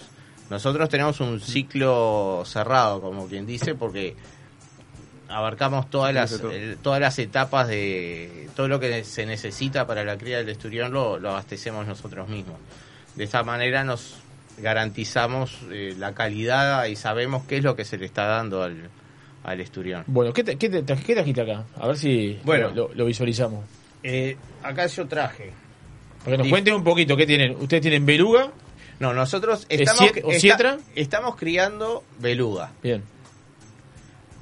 Tenemos unas seis u ocho eh, individuos. Bien. Eh, creo que son cuatro hembras y, y- y el resto son machos.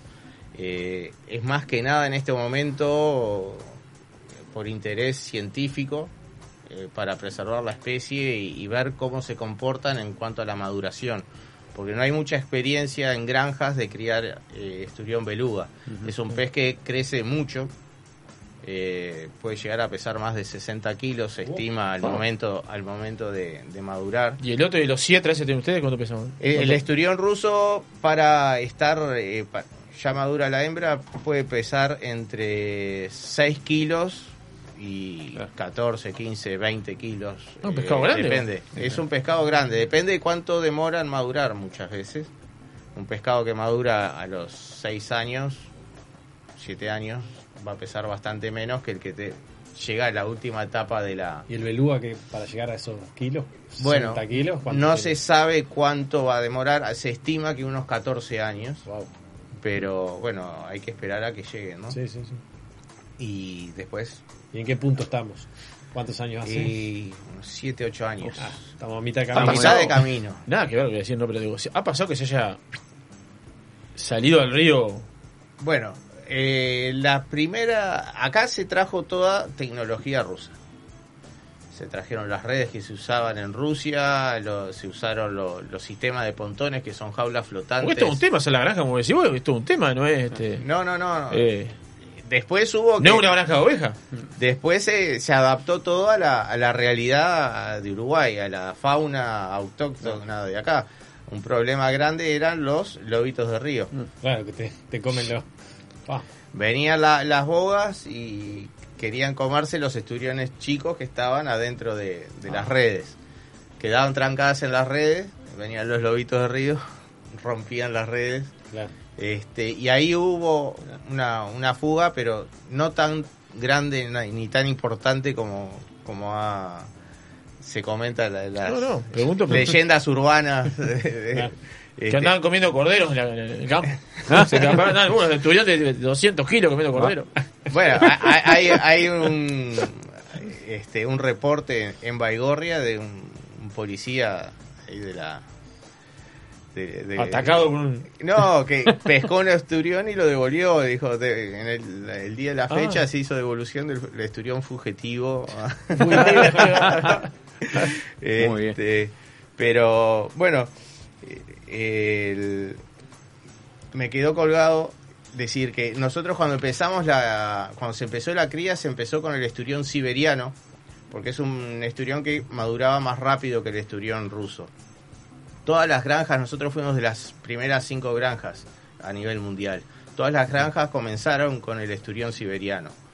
Nosotros, cuando ya estábamos produciendo, había varias granjas más y, se tomó la decisión de migrar al esturión eh, ruso, porque era, a pesar de que demoraba más la maduración, es un caviar más apreciado internacionalmente. Entonces se hizo una experiencia, fue buena al, al inicio y bueno, con el tiempo prácticamente se migró toda la producción al, al esturión ruso. Con el esturión siberiano se decidió hacer un híbrido, que lo llamamos eh, esturión guba, que es una mezcla de los nombres científicos, el, eh, la Cipenser Weldenstaeti, que es el esturión ruso, y la Cipenser baeri, que es el esturión siberiano. El resultado ha sido bastante interesante. Ya tenemos ¿Es algo experimental totalmente o ya había, ya había antecedentes de.? Eh, hay antecedentes de, Naturales. de- no no naturales no todo por acción Bien. del hombre Eh, hay antecedentes de esturiones híbridos en China eh, han cruzado el beluga con otros esturiones entonces después dicen caviar beluga pero no es caviar beluga Exacto. Es chino. es un, híbrido, Caviar chino. es un híbrido de este Es un poco más barato. Va más rápido. algo algo Sí, pero, pero a ver, que vos cruces un beluga con el otro, no me acuerdo los nombres ahora, perdón, pero con el, el ruso con el ruso, eso no te garantiza que el resultado sea No, ni no. siquiera parecido. a No, no, no, no. No se- no, no se es un producto diferente. Por eso, entonces Sí, sí, sí. estamos, llamando, estamos arruinando un poco el- lo que es el... Bueno, porque el consumidor del beluga sabe lo que es beluga, ya está. no- el consumidor del beluga sabe Yo igual creo que pero es, es un producto para entendido. Digo. eh, es un hay producto que, que, el hay que entrar el en el que mundo. lo conoce lo valora. A nosotros nos han destacado mucho internacionalmente eh, y al principio, al principio sobre todo cuando no había tanto conocimiento de- del caviar de granja, se hacían blind testing en, en Europa y quedaba el caviar ruso, el caviar iraní y el caviar uruguayo. O el caviar iraní, el uruguayo y el ruso. O el ruso, el uruguayo y el iraní. Pero cuando se decía, no, el segundo lugar es caviar de granja de Uruguay, dice, ah, no, caviar de granja era mal visto. Y lo, lo bajaban. Lo bajaban. un- entonces siempre quedaban entre el ruso y el iraní primero y segundo. Con el tiempo se dieron, empezó a cambiar la cabeza de- del consumidor y se empezó a dar cuenta que el caviar de granja es un caviar que viene cuidado.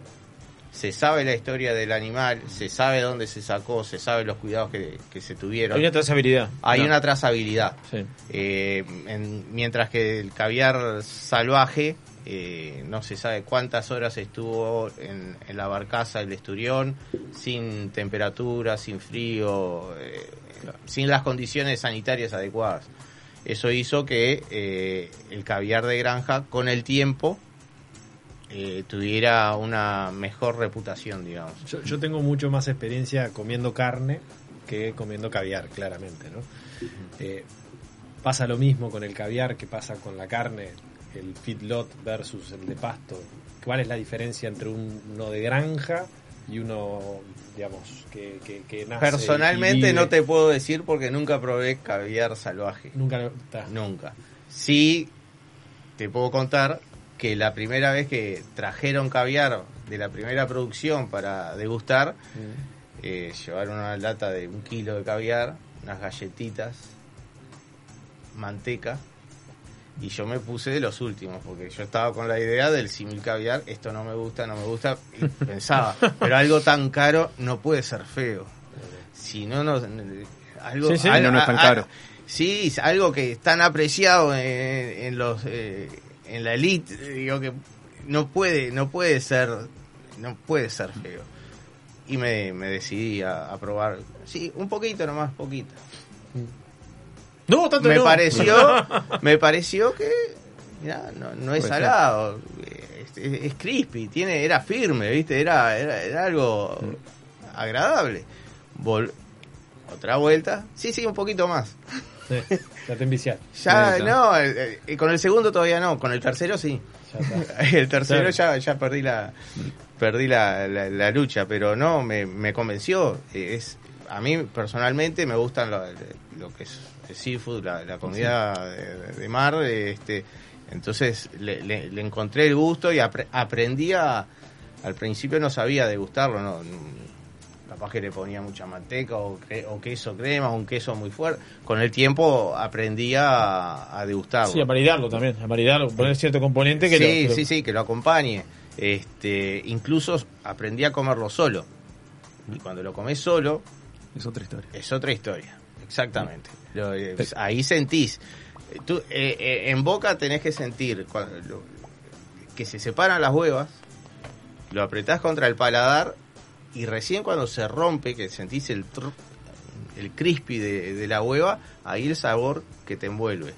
Pero no te, no te empalaga, no te, no te llena, ¿viste? Es, es, es muy agradable el sabor, que te perdura un rato en boca.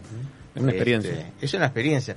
Con- eh, degustar el caviar es una experiencia que empieza desde el momento en, en que compras la lata. Compras la lata, la abrís, cuando la abrís tiene que ser un, un espejo. No puede, no puede haber líquido, no puede, eh, si hay líquido es por huevas rotas. Las huevas rotas puede ser porque se perdió la cadena de frío.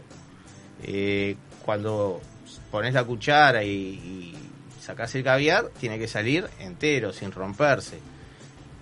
Cuando lo pones en boca, tenés que sentir eso, que se, se La separan, explosión. la explosión, el- es, es todo. Entonces, eh, no es solamente ponerse el caviar y estoy comiendo caviar. Hay que vivirlo con, con todo. Pero verdad, es, creo que los productos de, de elite o de lujo, es un producto que, que ha tenido altibajos alre- alrededor de la historia, ¿no? Que en un momento era la comida de los ares, en otro momento era comida del pobre, fue yendo y viniendo, que tuvo Yo- su, su bueno, lucha, ¿no? Al principio yo- era la carne que se consumía más que otra cosa. Sí, y depende del, del lugar donde estabas y el momento Claro. de la historia. En Rusia era y en, en Europa, las monarquías, eh, era solo para los emperadores y los reyes. En Estados Unidos, en la época de la conquista del oeste, a los trabajadores del tren, porque en Estados Unidos también hay unas especies de, de esturión, los alimentaban con esturión y con caviar. es- Pues muy, es muy nutritivo, es muy buen producto, muy buen alimento. Este, entonces, según en qué momento de la historia y en qué lugar, Es, es- es loco, porque casi siempre el producto de lujo es, es algo que, pues, la, como la trufa, bueno, estuvimos hablando de Sí, viene, de, viene de las raíces bien pueblerinas. es- Viene de las raíces bien, bien pueblerinas. Sí, pero levanta. Acá fue como una montaña rusa, vamos a decirlo. Sí, sí, sí, sí. Hasta que, bueno, está bien implantado hoy en día. Sí, pero en Inglaterra creo que todavía hay un decreto real que si alguien pesca un esturión se lo tiene que llevar a la reina. Y Creo que sigue vigente. ese. Mirá. Sí, sí, ¿Cuánto, sí. cuánto, ¿Cuánto caviar extraen de promedio en las dos especies? Puede variar, eh, pero está entre un 10 y un 13%, calculo, aproximadamente. Eh, depende mucho del tamaño de la de la, de la hembra. De la hembra. 10 y 13% del, del peso Del del, animal. peso del animal.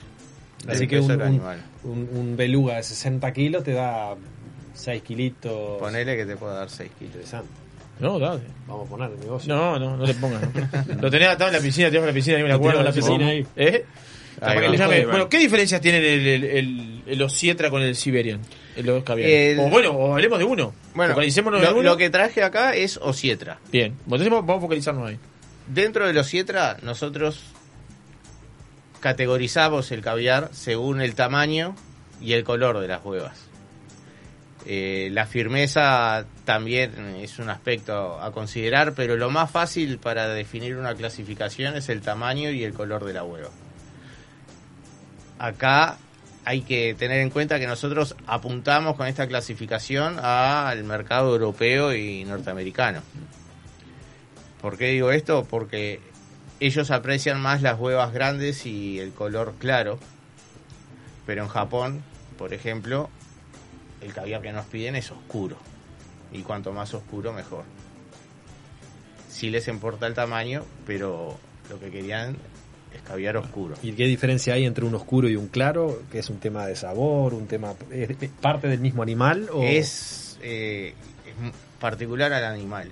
Es Cada- como, cada como las personas, como los humanos, que hay rubios, pelirrojos, morochos, con lampiños, con más pelo, eh, rulos, pelados. O sea, lo mismo pasa con, con los, con los esturiones.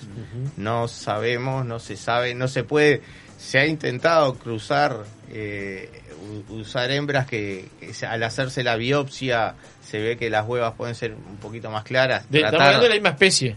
Sí, sí, De- sí, vos decimos, o sietra, hay O más sietra. claro y más oscuro dentro O de la más misma oscuro, sí, que puede ser desde un negro eh, carbón Sí. hasta un golden, que es el más apreciado, eh, color amarillo, y cuando decís más apreciado, es por un tema de sabor o es un tema de color? No, Eh, visual color. Visual, Es visual. y Seguramente. oferta. Está, está bien, está bien, Hay está bien. poco. pero- Hay no, muy no. poquito. Es Y- como eh, el- eh, Pero cuando te eh, lo pones en la boca, si yo te lo doy sin, des- lo sin mostrarte el color. yo no detecto diferencia. Ok. Debe ser como el Ah, animal pero, albino a ver, que a aparece ver, a ver uno si cada... entendí esto. Yo tengo uno- una, una- un caviar o cetra. Marrón, marrón, marrón y uno marrón más oscuro. En el sabor de los dos, El lo mismo. ¿es lo mismo? Es el que más te gustó a vos. Pero ¿qué pasa? Y esto lo, lo he experimentado. Tú abrís una lata de un caviar oscuro y abrís una lata de caviar claro y el caviar claro, mirá qué lindo. Y cuando lo comes, te parece más rico. Bueno, está, está bien. Eh, es, es psicológico. es- es ciegas. pero a ciegas yo, no, yo personalmente no me doy cuenta. cuenta. Y un tradition te puede resultar más rico que un imperial, que un royal o, que- o el mismo Master Selection. Eso es un tema personal que a vos Es, te más. es personal es- y es de cada uno, pero incluso ningún, más allá de que se use siempre la misma receta, el mismo, los mismos porcentajes, las huevas, el estado de maduración de las huevas, es imposible que todas estén en el mismo estado de maduración. Y una hueva con una semana más o menos de diferencia te va a absorber más o menos sal. Y al momento de probarlo va a ser diferente. Y si tú estás comiendo un mismo lote en la semana 5 de haberlo producido, no va a tener el mismo sabor que la semana 7, que la semana 10, Está ahí, porque va evolucionando. Perdón la ignorancia total que tengo del tema. ¿Sal? ¿Que le echás sal o, o- o- o es propio del...? No, no, se- es la forma de preparación. El caviar son huevas de esturión y sal. Método de conservación. método de conservación. Ta, ta, ta. Eh, de preparación. Lo, Es lo todo. tenés en la, No, es un pez de agua Es- dulce, entonces la sal de, No, es para- agregada. es para soy conservar ignorante en el Ahora, tema. ¿lo Bueno, tenés en la lata? Esto, esto que acabas de decir, algo que nos diferencia y que y por lo que nos destacan es lo suave que es el caviar nuestro. El caviar no es, el esturión osietra, el esturión ruso, naturalmente nace en agua dulce y como el salmón va al, a- al agua salada y después vuelve al agua dulce. Es- acá está siempre en agua dulce.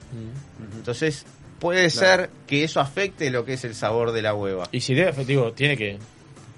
Y por eso No estamos también diciendo que mejor, peor, nada, estamos diciendo que No, diferente. es diferente. Es diferente. Y por eso también nos destacamos internacionalmente. Eh, estamos considerados dentro de los primeros cinco, en algún momento dentro, dentro de los mejores cinco caviares de- del mundo y después dentro de los diez. Pero siempre fuimos muy destacados en, en lo que es la calidad del, del, del caviar, del producto. Muy bien, vamos a hacer una breve pausa. ¿eh? Bueno. Una breve pausa y en el próximo bloque entramos en la degustación del caviar. Perfecto. Este, a lo que, a lo Sí. que vinimos. Eh, es a lo que vinimos. Vamos a entrar a, a degustar el caviar y que nos explique Rodolfo cómo tenemos que degustarlo. Que nos explique Rodolfo en su casa cómo lo tiene que guardar. Este, cómo tiene que consumirlo. ¿Cuánto es el promedio de consumo por persona adecuado? Te podrás comer un kilo si querés, sería mejor. Pero digo, no, digo, en forma de chiste. Hay ¿cuánto- gente que- nos guíe. que- bueno, está, pero que nos guíe un poco en la entrar en el mundo de la cultura gastronómica del caviar. Seguimos haciendo encopados después de la pausa por la 96.7 de Radio Vía Punta del Este.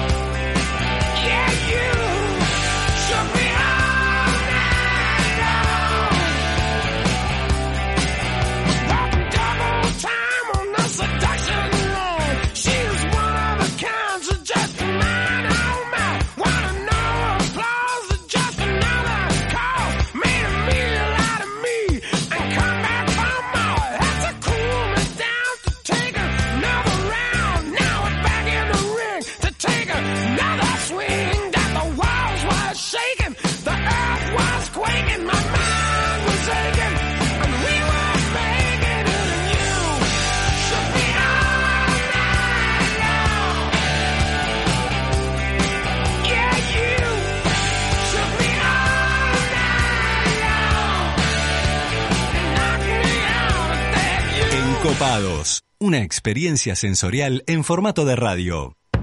En el año 1999 abrimos nuestra primer tienda de vinos en Argentina. Actualmente contamos con más de 50 sucursales entre Brasil, Argentina y dos en Uruguay. ¿Ya sabés quiénes somos? Tenemos vinos de Francia, Italia, España, Portugal, todo el Nuevo Mundo, Uruguay, Argentina, Chile, Estados Unidos, Sudáfrica y Nueva Zelanda. ¿Aún no sabés quiénes somos? Desde el 2005 estamos en Avenida Roosevelt y Parada 7 para que tu compra se transforme en una experiencia. Somos Gran Cru, la tienda de vinos número uno de la región. También experimenta la compra online a través de grancru.com.uy.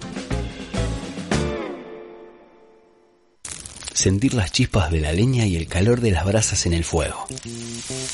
Escuchar el sonido de la carne sobre la parrilla, mientras te tomas un exquisito vino de las mejores bodegas. ¿Te lo imaginaste? Te esperamos en 481 Gourmet, almuerzo y cena. O podés elegir y llevarte alguno de los mejores cortes de nuestra boutique de carnes, para disfrutarlo con la familia y amigos. 481, como en casa. Radio Viva. Se escucha en nuestra costa. 967 Punta del Este, 963 Colonia. Vinos del mundo. Somos la casa de vinos de Punta del Este. Las bodegas más famosas del mundo, los vinos y destilados de todos los países y regiones, los puedes encontrar en nuestra tienda. Además, tenemos cervezas importadas, cristalería, cavas, conservadoras, accesorios y mucho más. Vení a conocernos a nuestro local en Los Alpes y Boulevard Artigas, Parada 7 o ingresá a www.vinosdelmundo.com.uy. Vinos del Mundo. Somos la casa de vinos de Punta del Este.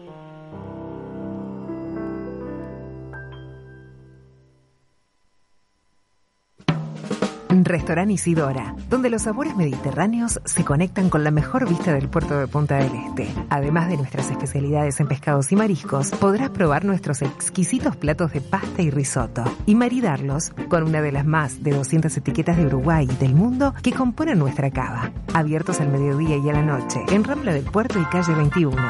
Isidora, calidad en cocina y servicio.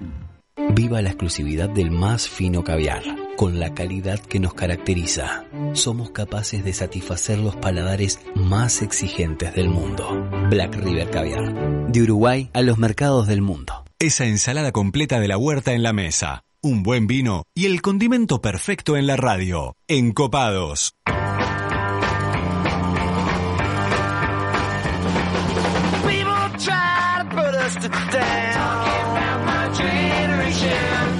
Because we get around. Talking about my generation.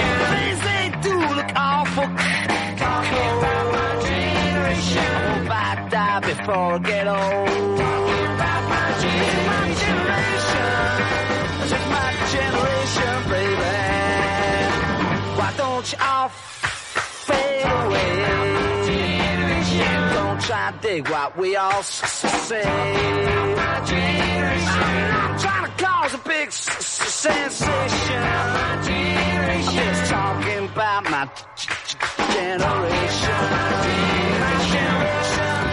Va, seguimos en el aire de la 96.7 Radio Viva Punta del Este, 96.3 Colonia. Nos pueden escuchar a través de la www.radiovivafm.uy. Estamos en arroba encopado subida en Instagram en vivo. Hay que entrar ya porque Sí, entre ya, Es- entre ya porque se es el viene. mejor momento. Se viene un momento tremendo. Le voy a dar 5 segundos. 4, 3, 2, 1. Empezamos con Rodolfo. Abrimos. Vamos a empezar la degustación de caviar. abrimos las latas. No son las mismas latas que el otro día. ¿No? Creo que no. A ver. A ver, contanos. ¿Qué Bueno, acá tenemos caviar o sietra. Esto es radio, vamos a En la- por las dudas. en- en las quiero decir que. Radio en vivo. Estamos en vivo, quiero decir, porque es radio, estamos filmándolo por Instagram, pero es radio. Lo que hizo Rodolfo abrió dos latas de, de caviar. Cuatro. Cuatro. Cuatro. Latas. Para que Cuatro se- latas, ¿viste? ¿Somos cuatro? Cinco. Para que se vea la, Abrimos la- otra. la diferencia de las categorías. Bien. Esto acá eh, se va a dar diferencia en tamaño, color, sobre todo en, en el Master Selection el, ta- el tamaño, que es espectacular. Bueno, el Tradition son huevas más bien pequeñas. La diferencia, hay, hay algo que es- hay- que tener en cuenta. La diferencia del tamaño, a veces estás hablando de menos de .3 milímetros de diferencia. pero eso ya te define una categoría entre, entre una y otra. Este, Ah, se nota. viste, se nota. Este acá tiene un- algunas... Cuando decimos este de acá, estamos en radio. Este de acá Estamos hablando del, del Tradition. El Tradition. Que lo que se ve es como que hay un mix de colores en, en las huevas. No son parejas. Este de acá, el Royal, tiene un color más parejo. Es eh, El tamaño es un poquito más grande que el... Apenas, apenas, que- sí. apenas, este, es difícil de, de detectar, pero se puede ver. Acá en el Imperial ya se pueden ver huevas que son más grandes y el color es bastante Ya es más un claro. Ya. color más grisáceo. Exactamente. Y por último, el Master Selection. Que miren lo que es el tamaño de estas huevas. Es casi el. No, no te digo el doble, pero. Pero esta, eh, el Imperial tiene un tamaño de a partir de 3 milímetros y medio hasta 3,2 milímetros. El Master Selection este mide 3,36 milímetros. Y el primero, No. el tradición este. Ahora es una perla. Es- me parece. sí, ¿eh? una perla. Una- bien El perla. primero es hasta 2,9 milímetros. Mm. El Royal es entre 2,9 y 3,5 milímetros. Y Eso- bueno, no sé, También mucho va en lo que es el color, ¿verdad? Ah, genial. Pero el, el máster, el tamaño del máster. Cuando es sale un máster es totalmente la hueva entera del, La gónada. del esturión. Es la gónada. Entera, no es Sí. que es una parte ni. No, o sea, no, no. Totalmente. no. Toda la gónada tiene. Salió de ese tamaño. Salió de ese tamaño. Y eso O que sea, es suerte y verdad, ¿no? El animal. No, no, no, no Sí. hay forma de saberlo antes. Eh, no, se hacen biopsias para saber en qué tamaño promedio eh, está la hueva, porque no vamos a faenar hembras que tienen huevas de menos de, Con la- de ¿Tiene que ver con la 2,9 edad? ¿Tiene que ver con la edad? del- milímetros. ¿Tiene que ver con la edad? Eh, no, no necesariamente. Puede tener, Eh, una, es puede tener un estudiante de 15 años y tener una hueva de, de una tamaño hueva royal. Sí, pero ponele que se supone que un esturión que tiene que haber sido un esturión que ya evolucionó y tuvo más de una de una maduración, es- ese, ese caviar se espera que sea más grande, sí.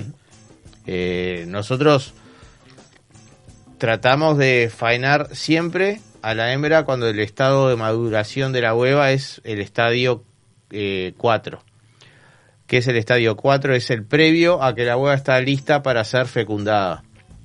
¿Qué quiere decir? Que la membrana, la pared que, que cubre la, la hueva es lo suficientemente gruesa para impedir que entre un espermatozoide.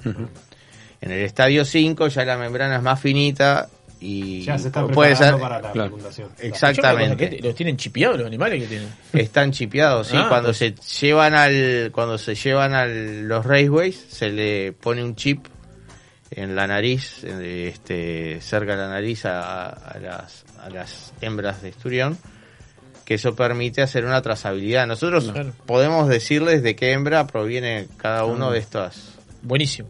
de, de- Mm. de estas latas. Bueno, ¿y cómo se degusta? ¿Cómo se gusta un caviar? Bueno, la forma de degustar en, internacionalmente, cuando se va a las catas de, caviar, se degusta en mano. Se pone un poco de caviar en, en el dorso de la mano, se deja templar unos segundos y se lleva, se lleva a boca. Esa es la manera de sentir el, sabor puro del, del caviar, que es bastante... La, la forma que más me gusta comerlo a mí. ¿Y se puede probar? no? Se puede probar. Está después de abierta hay que terminarla. Igual, vamos, vamos, vamos, a pase. Venga. Este, vamos a ver. Voy primero con la latita del Tradition. Bien. Y cada uno lo va a probar. Bueno, vamos a tener que arrancar. Debe estar a la derecha. Importante no, no tener ningún aroma en la mano.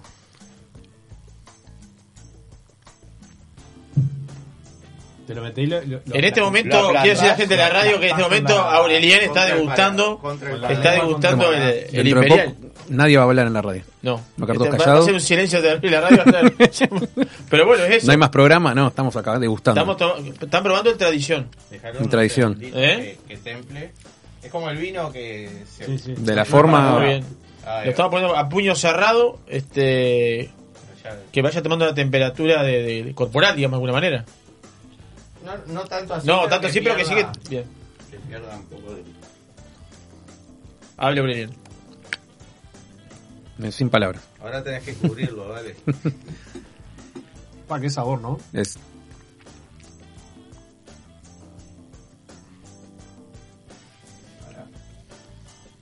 Claro, lo que pasa que. lo que pasa que ¿Cómo lo describimos?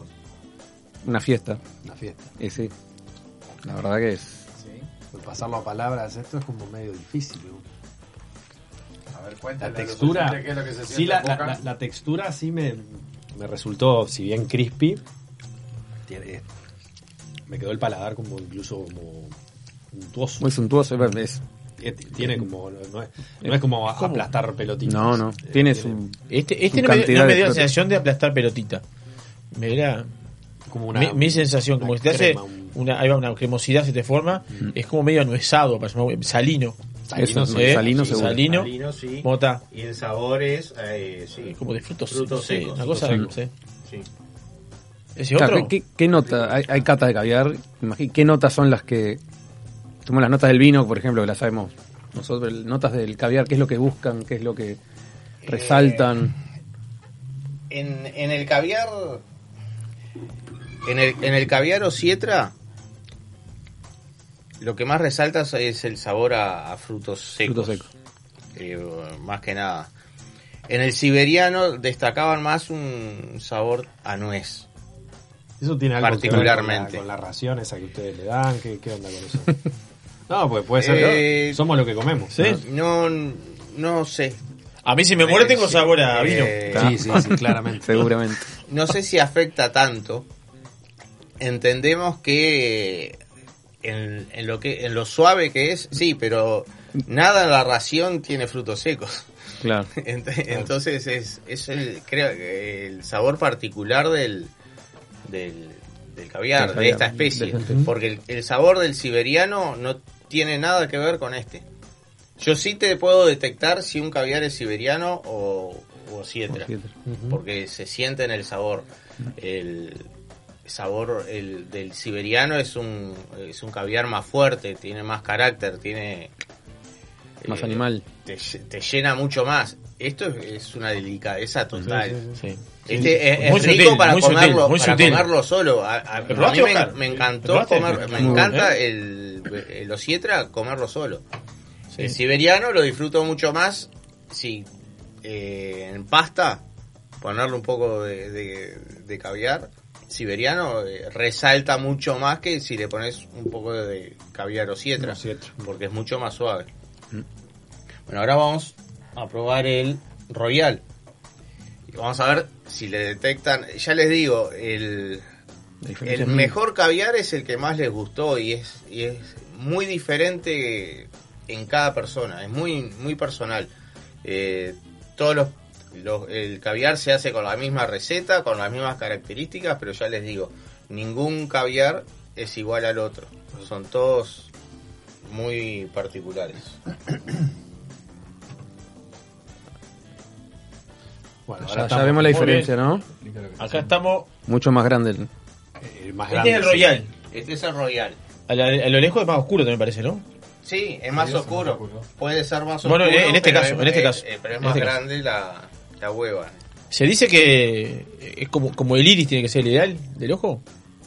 ¿Puede ser, no? Eh, Estoy diciendo. estoy diciendo. No, pero es, es como te decía, depende de- del lugar. Eh, Para Japón, capaz que Bien. sí. Para eh, Europa, eh, Es otro. prefieren. ¿Cómo se va el tiempo? Se nos va el tiempo volando. ¿Qué sentiste Es que- ahí, Aurelian? ¿Comenta? No, es. mm, yo lo sentí un poquito más. Más animal, diría yo, no sé cómo expresarlo. Más pez. Más pez. claro. ¿Eh? No me digas más perro porque si no, no. Pez. Uh, No sé si, si se puede ver en la lata, que ya saqué un montón, y no Ah. hay, no hay líquido, este, no hay líquido en la lata y eso te da un- una idea de la calidad de las huevas, ¿no?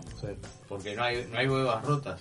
Todo lo que saqué hasta ahora. Mucho más expresivo este. Mucho más, anterior. más animal. Y es más crispy también. Es más durito. Sí. Ahora, ¿cómo se te, se te abre la boca todas la- la- las huevas, no? Se te, blur, se te dispersan. No, este está tremendo. Me gustó, me gustó más. Esto es. eh, es muy personal en, ca- en No, cada no, uno. es, es- es muy personal, pero es mucho más depresivo que el anterior. Muchísimo más, más depresivo. Te llena más la boca. Está Ahí, riquísimo. Eh, está, está- seguro. Te- me surge un- una pregunta ahora. El, en el momento que salamos el caviar, ¿ya está pronto para consumir o necesita un tiempo de, vamos a decir, de guarda, como decimos para los, se puede los consumir. vinos? Se puede consumir el caviar, las huevas sin tratamiento enseguida. Yo conocí a una persona que me decía, no, a mí me gusta eh, sacar las huevas y consumirlas. Un alemán. Eh, Y ex- le haga como quiera. Un excéntrico. Ah, sí, sí, sí. Yo personalmente probé una vez y muy crispy. Claro, debe, sufrir un proceso Este, de, Pero eh, tiene un proceso de maduración. de cura. La sal cura, te cura cualquier... Mirá, el, el caviar, desde el momento que se faena la hembra, se desgrana la, la gónada, separando la- las huevas en un tamiz, se lava con agua mineral, se sala y se empaca en envases plásticos, eh, tipo telescópico. Es la, la base eh, y, una tapa. y ahí tiene que pasar un tiempo o ya tenemos... Ahí, al- la primera semana hay que estar eh, presionando porque el proceso de, cura, de curación de la hueva empieza a, a segregar un, un líquido, una especie de jalea. Eh, a los siete días, que ya dejó de, de segregar ese líquido, se le ponen unas bandas de goma. Y eso es lo que termina sellando la lata. Claro. Esa lata la podemos tener de, de un kilo, un kilo 700, eh, 12 meses eh, conservándola. Al empacarla en latas pe- más pequeñas, la vida útil se acorta. Eh, hasta 50 gramos la tenemos tres meses. Ah, las de 100 gramos y 250 gramos las mantenemos por 6 meses. Y las de 500 gramos, eh, 9 meses. En la práctica duran mucho más, pero esa vitalidad se le da eh, más que nada por temas comerciales. Está Eh, genial. Lamentablemente estamos corriendo, ¿no? Como Estamos- siempre. estamos- estamos Estaría bueno que el público sepa dónde puede conseguir este producto acá. Bueno, acá en Punta del Este hay varios locales donde se pueden conseguir. Está eh, La Bugón, eh, Shopping Miguel. eh, hay otro más acá. que se me- bueno, Bueno. en José Ignacio está eh, Solera. Después hay varios restaurantes donde se puede consumir. eh, lo de Tere, La Burgón, eh, Enjoy. Al club. Eh, Yacht Club, Hay- hay- opciones para- Este. Hay, hay varias opciones, tanto acá como en José Ignacio y, y en la Bueno, vuelta. Y, si- y siguen apareciendo. Y si alguien, un, un- un- un particular quiere comprarlo directamente, puede comprarlo directamente. Eh, sí, no, nos contactan Bien. todas las semanas, eh, sacan la información de la web y según donde están, en Montevideo entregamos directo a nosotros por un tema de comodidad, pero si no, derivamos, eh, informamos los diferentes lugares que hay acá en, en Punta del Este para, para que puedan adquirir directamente. Che, se nos hizo, se nos hizo, cort- se nos hizo cortito, Rodolfo. La verdad que se vuelve interesante y se nos, se nos fue el programa. Este, me da cosa Vamos que ¿Eh? Vamos a tener que ir cerrando y seguir probando. Sí, lo que vamos a hacer es, vamos a cerrar el programa de radio, Oscar. Vamos a cerrar el programa de radio por la 96.7 y seguimos acá.